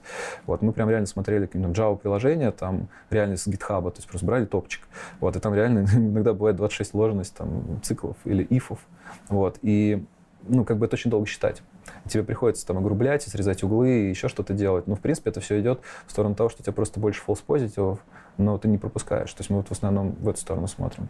Вот. И, соответственно, статический анализ, он вот эти вещи делает, то есть строит эти графы, находит ну, точки входа и даже может засажестить себе best place to fix, то есть где типа поправить, да, и даже эксплойт придумать, если там, вот. То есть, и ты уже с эксплойтом тебе меньше времени надо тратить на то, чтобы верифицировать, потому mm-hmm. что ты его послал, увидел алерт один, ну, условно, там какое-то окошко, в которое выдано, что типа все, мы в твой код как бы уже потыкались. Вот, это статический динамический анализ. А есть какие-то языки программирования, которые лучше подходят для статических анализаторов? Слушай, ну, есть те, которые плохо подходят. Это... Даже неплохо. На каком языке будет тебе проще всего работать со статическим анализом? Да, на любом вебовском. То есть все, что... Mm-hmm. Ну, смотри, а, сложно на плюсах, сложно на сях, сложно на ассемблере. То есть все те вещи, которые подразумевают адресную арифметику, потому mm-hmm. что там вообще можно концы воду, и как бы никто ничего не поймет. Вот. А Java.NET. Э, Короче, высокоуровневые вещи такие. Да, Гошка, Rust даже, хотя он имеет элементы низкоуровневого программирования, они все легко делают. Потому что у них, во-первых, есть опубликованные вот эти библиотеки, которые там, да, все это делают. Во-вторых, там и само по себе, грубо говоря, сам по себе синтаксис, он описан, да, то есть его можно mm-hmm. просто там, взять, взять готовый. Вот. А сишка с ней сложнее. То есть сишка... И, кстати, там еще два подхода есть. Один подход — это когда ты берешь прям текст программы, а другой — когда ты берешь байт-код. И часто бывает, что байт-код проще. Потому Ничего что, себе. потому что байт-код у Java, JavaScript, по-моему, там порядка 200 команд, а синтаксических конструкций на порядок больше. Mm-hmm. Вот, и ты берешь по, бежишь по байт-коду, понимаешь маппинг обратно на строчки кода, когда ты находишь, ты всегда можешь... Ну, дебаггер работает, да, любой дебаггер, у него там маппинг есть. Там, вот, и то же самое здесь. Часто бывает, что удобно с байт-кодом. Особенно там, делая байт-код для JavaScript, ты сразу делаешь TypeScript, mm-hmm. вот, и все, Понятно. вот эта вся история. Также и с Java, наверное, сразу Kotlin, Groovy всякие. Да. Вот. Scala. И с .NET то же самое. Там, там знаешь, в чем нюансы начинают быть? Например, в .NET есть Visual Basic. Да? Mm-hmm. И в Visual Basic есть э, выход из функции неочевидный. То есть иногда она доходит до конца, иногда там есть явный ретер. Ну, а с другой стороны, кто сейчас уже Visual Basic пользуется? Слушай, ну, я бы не был так категоричен. Ты не поверишь, иногда с Delphi приходят до сих пор. И, Офигеть. И с Visual Basic приходят. Что только не бывает. Вот. Не то, что мы прям сильно хотим быть э, ретроградами и полюбить все те языки, которые любили люди там последние 15 лет, но как бы некоторые вещи прям бывают популярны. Тем более, ну, чтобы ты понимал, да, у нас не только как бы история про современные компании, которые только стартапить начали, ну там Legacy. Legacy, да. Да, да. И еще знаешь, какая тема? Вот когда я тебе рассказывал про общую картинку, и когда у тебя на периметре может торчать какой-то другой кусок, если мы говорим про байткод и про компилируемые языки, то, в общем, ты их тоже можешь статическим анализом анализировать. Потому что они очень просто обратно декомпилируются. Ну, то есть не декомпилируются в смысле декомпиляции, а в смысле, что ты можешь там уязвимости найти точно так же. Вот. А там Visual Basic и что только нету. Там, там что только, там вообще такой зоопарк бывает. Ну вот, поэтому, поэтому да, поэтому это бывает полезно. Хорошо. Э, Runtime Application Security Protection. Что за фигня такая? Да, слушай, хорошая тема, потому что она очень популярна в Америке. Ну, по крайней мере, она там родилась и даже иногда внедряется. Угу. В России я вообще ни разу не видел, чтобы это делали. Это какие-то уязвимости, которые на, в это, на момент работы приложения выясняются? Это когда ты Где-то подтекают что-то или что смотри, это? Когда ты прям свой код инструментируешь но не сам, а специальным tool 'ом. Инструментируешь. Инструментируешь, это значит, ты в свой код вставляешь обертки вокруг потенциально опасных конструкций. О. Понимаешь? Uh-huh. То есть у тебя, например, где-то формируется SQL. Так. Вот, ты в это место вставляешь некий такой код, при том не ты, а tool, который там условно, если вдруг полетит exception, он его поймает и как-то обыграет это. Вот. И смысл в том, что... Интересно. Да. У тебя меняется приложение. То есть у тебя твое приложение, которое ты разработал, вот реально в прод уходит другое, то, которое с, с этим патчем, которое обрабатывает все потенциально возможные места. Ну, тут со всеми минусами, сам понимаешь, оно становится медленнее работать, если оно покрышилось, кто виноват. Ну вот, второй эксепшн полетит, как бы что делать будем. Ну вот, и все вот эти проблемы, они тут есть. Но, с другой стороны, это на текущий момент самый лучший способ ну, защитить. Так а как это работает? Это из разряда у нас появился exception в узком месте, мы просто отключаем этот кусок кода каким-нибудь флагом? Нет, нет. Ну, это же рантайм? Это рантайм. Как это в рантайме делать? Смотри, у тебя в рантайме обработка запроса какая-то идет. У тебя прилетел параметр, который потенциально э, угу. может быть уязвим. У тебя в коде, как правило, есть дефолтовая секция, ну, как ты отвечаешь в случае ошибок. Вот, и он, по сути, ну, как бы пробрасывает тебя туда. Но ты ответишь ошибкой. Это разве не обычная разработка секью- секьюрного кода, нет? Нет, если ты это сам сделал, вообще вопросов нет. А, все, это автоматически. Это автоматическая штука. Понятно. То есть, и она, по сути, тебе... То есть, смотри, идея в чем? Статический анализ находит потенциальное место для уязвимости. И просто вместо того, чтобы эту штуку тебе подсказать и подсветить, он тебе туда внедряет заплатку, по сути, прям mm-hmm. сам код. Вот. И она была какая-то хайповая эта тема какое-то время. Сейчас от нее начали потихонечку отходить, потому что вот минусы там тоже есть. Вот, особенно в случае крэша и так далее. Ну, и при том тебе нужно все языки очень хорошо поддержать. Там тебе, ну, оно может перестать компилироваться, условно, если ты так сделаешь. Вот. Мы немножко другим путем пошли. У нас есть библиотека в открытом доступе тоже, которая позволяет тебе самому просто как фреймворк подключить ее. Вот. И если ты сам сомневаешься в ней... Это то, про что ты рассказывал? Нет, Virtual Patching? Нет, смотри, virtual patching на наложенные средства. То есть то, что стоит до твоего приложения, например, mm-hmm. firewall какой-то. А, все, окей. Вот, и он может так сделать. А, соответственно, когда ты сам пишешь код, и, например, ты не хочешь париться, что ты там все заэкранировал, все проверил и так далее. У нас есть библиотека Lip Protection, называется, тоже ссылочку кинем. Она в open source лежит. Ее можно просто подключить, она там для большинства языков доступна. И она сама делает проверку того, что у тебя в этом месте не случилась инъекция. Как она это делает? То есть, условно, если у тебя есть грамматика какая-то, в которой ты работаешь, HTML, JSON или еще что-то в этом роде. По сути, инъекция — это выход за, за границы этой грамматики. Угу. То есть у тебя любая инъекция, она приводит к тому, что у тебя грамматика расширилась. Вот. И ну, на этом принципе эта штука основана. Она просто смотрит, что из функции вернулась, и видишь, что если грамматика расширилась, она считает, что у тебя инъекция. Но на самом деле так и есть. Ну, вот, ты не можешь, не выйдя за пределы грамматики, осуществить инъекцию. Ну, так, так устроено. Вот, и она тебе просто в этот момент кинет exception, либо вернет там true false, в зависимости от того, как ты ее настроишь. Вот. И это можно использовать просто day by day, когда ты пока еще до конца не разобрался там, в том, как, как устроено там это security. Хорошо, коль уже заговорили про библиотечку стороннюю, как можно быть уверенным, что сторонняя библиотека, которую подключаешь, она безопасна вообще, в ней нет дырок и эксплойтов? Вот даже, например, за пример взять вашу библиотеку. Это исключительно но... Ну. имиджевая штука, что вот мы знаем Positive Technologies, но вряд ли они будут поставлять что-то такое. Ну, во-первых, ты можешь открыть, она open source. А, open source. Ну, Конечно. хорошо. А как быть не с open source? Только, только на базе договорных отношений. Не, ну смотри, вообще в целом, если ты какой-то чужой софт берешь, mm-hmm. ты можешь с ним делать то же самое, что и со своим. Ты можешь его верифицировать на уязвимости, гонять разные эти анализаторы, что хочешь. Ну, ты можешь декомпильнуть его и в байткоде да, все это да, делать. Как да, бы. да. Но это как бы вот, либо договорные Понятно. отношения. Ну, то есть тут какой-то магии нет. То есть ты не можешь как бы подстраховаться на все случаи жизни. Вот. Более того, оно же еще и обновляется. Ты сейчас ты проверил, а завтра что будет? По поводу развития. Мы уже поговорили, как внедряется DevOps в команды, а ты говорил, что есть лекции, которые можно разработчикам посмотреть, ссылочки на них мы оставим. Угу. Кроме этого, на какие порталы, может быть, смотреть, какие сайты лазить разработчикам, тестировщикам, чтобы быть вообще в теме тренда? Ну смотри, ссылочки мы оставим. Как я говорил, что они очень часто становятся неактуальными, люди начинают да. новые там, и так далее. Вот. Есть базовые такие вещи. Там, например, есть комьюнити, называется OWASP. OWASP? Да. Вот. Это ребята, комьюнити, которые подклеивают к себе все материалы, которые есть в этой теме, агрегируют возможные наличие тулзы, которые есть, там, какие платные, бесплатные. Вот. У них есть своя методика оценки там, того, насколько это страшно или не страшно та или иная уязвимость, но, в принципе, его можно как справочную там, историю посматривать, она такая базовая, там есть у них там, рейтинг атак, рейтинг векторов там, и так далее. Вот. Это та штука, которая долгое время не меняется. Все остальное такое, mm-hmm. знаешь, там, динамическое очень. Вот. А где она находится физически? Это форум? .org. Окей. И по поводу конференции. Может быть, есть какие-то профильные конференции, либо непрофильные, на которых присутствует тема DevSecOps сейчас? Ты знаешь, я внимательно начал смотреть за этим рынком последний год, угу. я вижу, что очень много таких тем, например, в QA-конференциях поднимается. То есть прям мы нашли несколько ребят, которые выходят такие говорят, а мы в своей компании стали security чемпионами. Вот, а что это значит? Ну вот, и там начинается история success про то, что чувак сначала внедрил тул, потом начал всем рассказывать и так далее.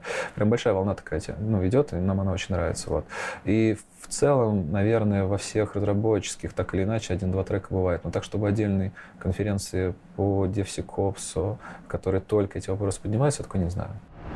Рубрика «Рандом» вопросы, которые не смогли вписаться в общую канву, которые я хотел бы тебе задать. Давай. У меня тут первый вопрос был про СПА, почему это боль. И ты, в принципе, в интервью говорил, что СПА сложно тестировать, я не помню. По-моему, мы не говорили о том, почему.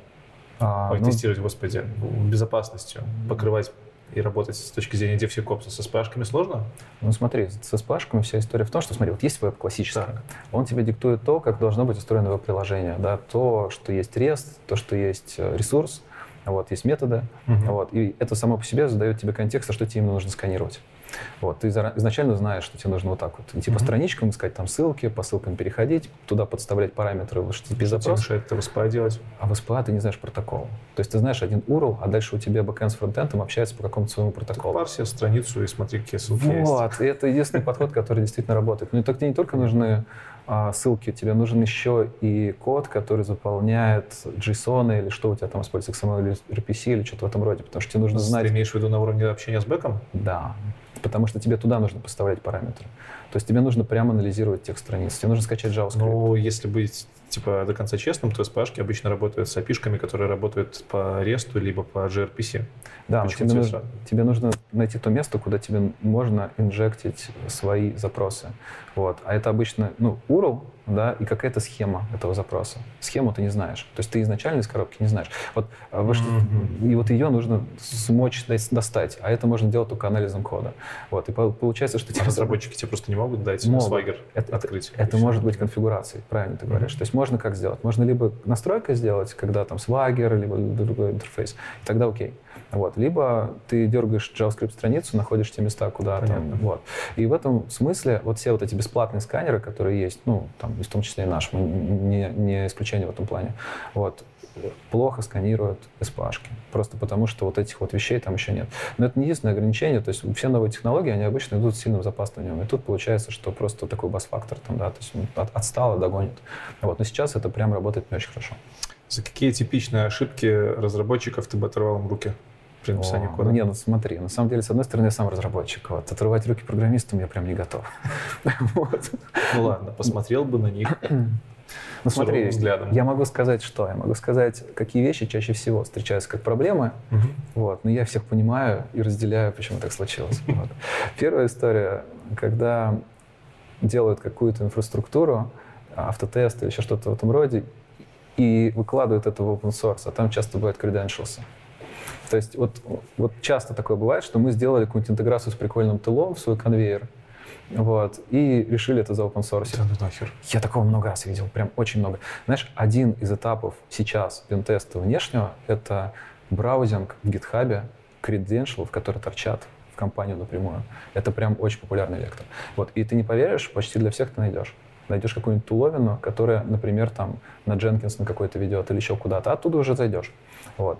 И это просто такой навык, да, там себя дополнительно чекать, потому что обычно у людей нет даже мысли о том, что кто-то пойдет в GitHub именно credentials искать. Ну ты же в open source это коммитишь, это видно на весь мир. Даже, блин, я не знаю, Google э, индексирует GitHub или нет? Ну, честно говоря, я не знаю. Если индек... ну, потенциально же есть такая возможность. Нет, смотри, там еще какая бывает, какое еще бывает заблуждение? Бывает такое заблуждение, что они, например, потерли следы, ну, скажем, нету коннекта, да, но логин, пароль остался тот же. Ну, то есть, условно, понимаешь, да, типа мы тут это, но на самом деле ты находишь Jenkins, поставляешь то, что там есть, и работает. Вот. И один из самых популярных векторов. Вот. Вторая тема — это, в принципе, разработчики очень редко могут стать там в тапке людей, которые смотрят на твой софт снаружи. Угу. Вот. Это прям навык, который вырабатывается годами, у кого-то он есть в коробке, но редко. Вот. И это такой очень полезный скилл именно в security, потому что на тебя на твой код и так далее, злоумышленник смотрит с той стороны. Это хорошо для тестирования, вот, но для security особенно, потому что часто бывает, что программист думает в первую очередь о том, как ему потом дебажить это. То есть он думает, а как я там логи соберу, а как я там зайду и подконнекчусь. И часто вот все наружу торчит, ну просто по конфигурации, да.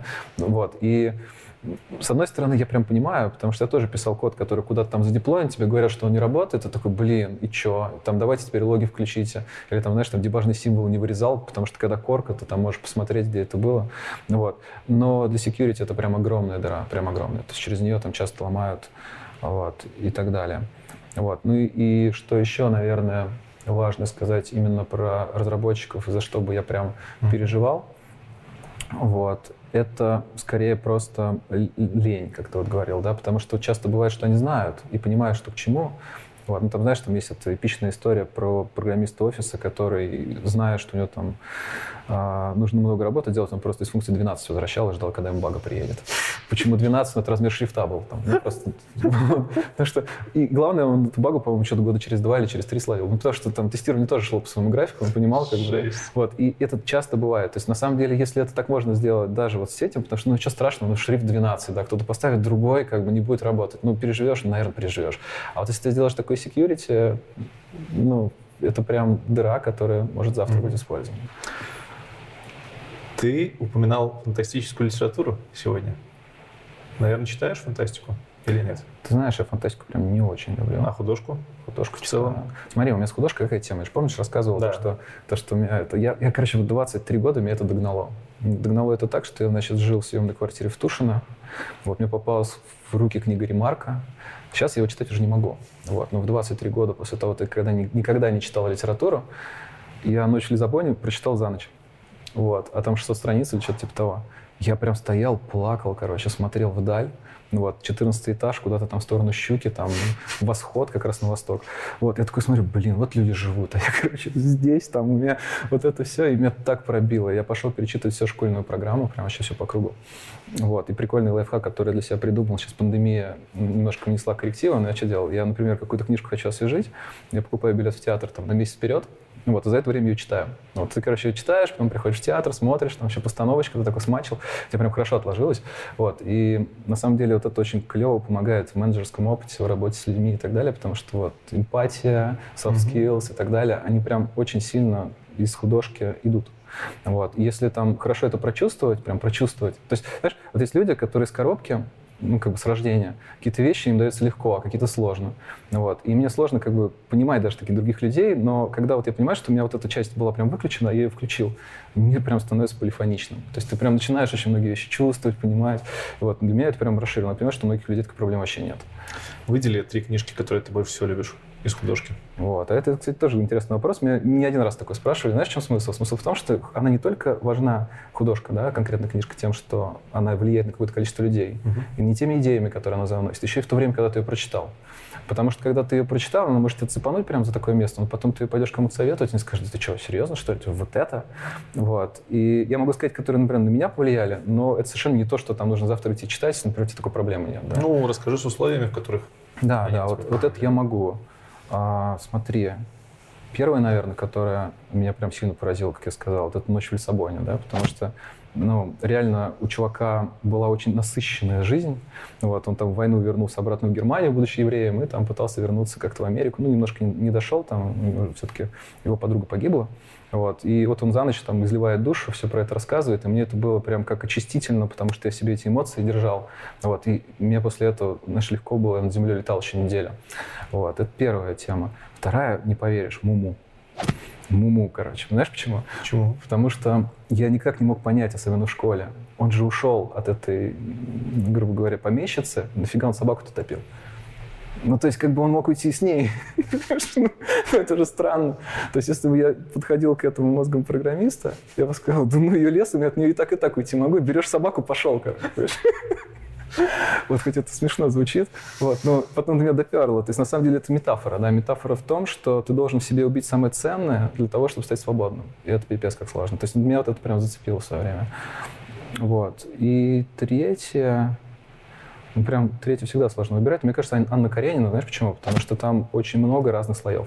Вот, и ты сначала там первый раз ее читаешь, такого прикольно, там, там, женщина изменила, как бы, ха-ха-ха. Потом, второй раз такой читаешь, блин, а чувак что-то там по государству делал, что-то все долго решить не мог. Думаешь, блин, а у нас может быть всегда так? Там, вот, они там ходят, что-то думают, как раз и жены у них уходят. Потом там третий раз читаешь. Вот, четвертый, там реально несколько слоев, и там даже метафизически есть, да, то есть, и то, насколько это незаметно, прям цепляет. То есть ты понимаешь, что Толстой, когда писал, он это прям понимал. То есть это не то, что у него случайно получилось. Часто бывает, знаешь, что он написал, и не случайно. А он прям об этом знал и чувствовал. Поэтому вот через эту призму прям прикольно посмотреть. И ты прям реально перечитал несколько раз, чтобы каждый слой раскрыть? Слушай, я сначала прочитал, потом сходил в театр, uh-huh. вот, потом фильм тогда как раз вышел, что-то там. Вот. А потом, а потом а, я еще лекцию послушал на эту тему, где немножко... То есть это четыре разных адаптации по факту? Три разных адаптации одной книги? Нет, это, нет, смотри, вот это все я посмотрел для того, чтобы оценить вообще, о чем это. А потом я еще пару раз перечитал, правда. Mm, понятно. Вот. Но не то, чтобы каждый год, да, то есть я там прочитал, mm-hmm. потом лет через шесть туда вернулся. Просто, знаешь, один раз поехал в деревню, ничего не было, была только книжка, ну, что делать? Ну, как бы читаю. Вот, и там, знаешь, зацепил в какой-то момент, это прям огонь. Вот. Так на самом деле много очень всего интересного. А, вот если ты про художку спросила, вот мне, знаешь, какая книжка очень сильно помогла в жизни, которая вообще не художка. Называется «Агрессия, так называемое зло». Вот, написано Конрадом Лоренсом, это лауреат Нобелевской премии Ого. по естествознанию. И он исследовал проблему, вообще нафига в обществе есть агрессия, и он это через животных. Вот, и он прям показывал, зачем агрессия нужна, там, не знаю, лебедям или там еще кому-то. Вот. И ты читаешь и понимаешь, что на самом деле тот чувак на тебя быкует не потому, что он такой, вот, а потому, что он в этот животное, как бы, да, тебе, тебе от этого легче становится. Ну, во-первых, во-вторых, а во-вторых, ты такой, блин, ну окей, то есть, а что делать-то, да? То есть, ну, ну, вот. И на самом деле все просто, да, то есть э, у нас же как бы есть там какой-то маленький процент осознанности и очень большой неосознанности. Вот, и на самом деле, если ты его оттуда выдернешь из этой неосознанности, то, в принципе, ты с ним можешь поговорить. Но когда он там единорог, ну, как бы бесполезный, там, буйвол, да, вот. А книжка клевая, то есть она прям очень здорово, с интересной стороны смотрит на те вещи, которые там day by day все равно случаются. То есть там, как сказать, там прикольные эксперименты, там еще что-то. Ну, в общем, советую, рекомендую. Чем бы ты занялся, если бы в мире не существовало электричества? Ой, знаешь, полно дел вообще прям. Знаешь, я в детстве очень любил а, рисовать города, ну не только города, но и русло рек. И я половину детства своего провел с лопатой, выкапываю параллельную речку от той, которая была, запускал туда рыбу, которую наловил, еще что-то, и мне так кайфово было. Просто на меня очень сильное впечатление произвело, когда у нас пруд осушили. Ты когда-нибудь mm-hmm. видел водоем без воды? Бывало. Блин, не знаю, для меня это какой-то мейджик, потому что когда ты смотришь на него с водой, ты понимаешь, что бывает еще и вот так. Блин, не знаю, мне кажется, я бы такую систему рек построил вообще. И такой, не знаю, для меня это так интригующе. Вообще необычно, типа реки менять. Хм. Ну, на самом деле это а вписывается в общую историю с тем, что во-первых, ты влияешь на, на, на окружающую ага. среду, во-вторых, влияешь в лучшую сторону, как ты это чувствуешь, да, а в-третьих, у меня же очень сильно переплетено это с тем, чтобы там здания строить, города там создавать и так далее. Ага. У меня какая-то эстетика есть. Я когда вот жил в Подмосковье, поселок Фряново, там хрущевки, самый высокий дом девятиэтажный, я как раз в нем жил. Вот, я был король мира, у нас был лифт. Вот, ну это ладно. К нам все приходили покататься, потому что нам ну, не было. Вот, и я, значит, сидел на горке такой детской, смотрел в ночь, потому что темнело, видел окна хрущевки пятиэтажки, и мне пипец какие слезы на глаза наворачивались. Я думал, вот это красота. Красота. Красота, потому что это очень красиво. Но, то есть сейчас я понимаю, что на самом деле культурный мой уровень потом немножко подрос, и я на это, на это не буду так восторженно смотреть. Вот. Но смысл в том, что мне очень эстетика окружающего мира прям волнует. Uh-huh. И когда ты можешь на нее повлиять и своим понимание прекрасно в лучшую сторону, блин, это восторг. Как бы. У тебя в понятие эстетики окружающего мира включается эстетика внутри кода, внутри проектов? Ты это ну, расширяешь на Слушай, все? ну конечно. То есть, э, как бы это сказать правильно. Вот один из моих основных вкладов в компанию Positive угу. в том, что я в продукты так вкладываюсь. То есть я смотрю на продукт, я понимаю, как бы, во-первых, мне легко ставить в тапки другого человека, то есть мне как бы это из коробки дано. Мне плохо про себя, то есть я себя очень долго учился слушать. Mm-hmm. А вот про другого мне прям легко. Я понимаю, какими глазами он это видит, и понимаю, что он при этом чувствует. Какой трэш или наоборот, какую радость. И вот как бы как, как сделать так, чтобы это было удобно. В чем тогда разница между эстетикой и перфекционизмом? Слушай, на перфекционизм у него нет никаких метрик, кроме одной – сделать идеально. А идеал все время отползает. Да? А у эстетики есть точный definition of done. То есть mm-hmm. ты прям понимаешь, и при том он тебе, знаешь, какой он тебе там резонирует. Ты в какой-то момент смотришь, и тебе и вот все, как бы остановись. И вот это конечный процесс, перфекционизм бесконечный. Окей. Okay. Последний вопрос. Э, представь плохую погоду, э, гроза, молния, ударяет молния, через 5 секунд ты слышишь гром. Сколько метров примерно до эпицентра грозы? Слушай, ну это скорость света, скорость звука. Скорость света, по-моему, 330 метров в секунду. Что-то такое 300, Тысяч километров в секунду. Тысяч километров. Да, да. А скорость звука, по-моему, 30 метров в секунду. 300. 300. Ну, ну видишь, на порядок ошибся. Ну, а дальше нужно разницу посчитать. Ты хочешь по Все верно. Конкурс. Что будем разыгрывать? Показывай. Сейчас. О, настолочка. Я да. настолочком задрот. Это известная игра с известной механикой, адаптированная под тему ИБ. Zone Threads. Zone Threads. Отлично. За что мы... Вы вообще первые. Э, ты первый. Ты первый. Вы первые. Да, первый раз у нас в программе дарят настолку. И я прям очень рад, что я тоже смог поучаствовать в этом конкурсе наконец-то. Давай рассказывай, за что мы подарим. Да, мы подарим за лучший коммент на тему «А что бесит в ребятах из безопасности?» Что бесит прям. Прям кушать не могу. Бесит. Ну, все понятно. Ставьте хэштег конкурс и в закрепленном комментарии пишите ваши э, ответы, вашу боль о том, почему вас бесят безопасники. За самый, наверное, веселый, смешной какой-то да, да, ответ. веселый. Да, вы получите вот эту замечательную настолку. Ну что, на этом все. Спасибо тебе большое. Тебе спасибо. Вот. И компании Positive Technologies тоже большое спасибо за крутого спикера. Обязательно подписывайтесь на этот канал, если еще этого не сделали. Переходите по всем ссылкам, которые мы оставим в описании. Они будут очень полезны. Всем спасибо. Всем пока. Пока.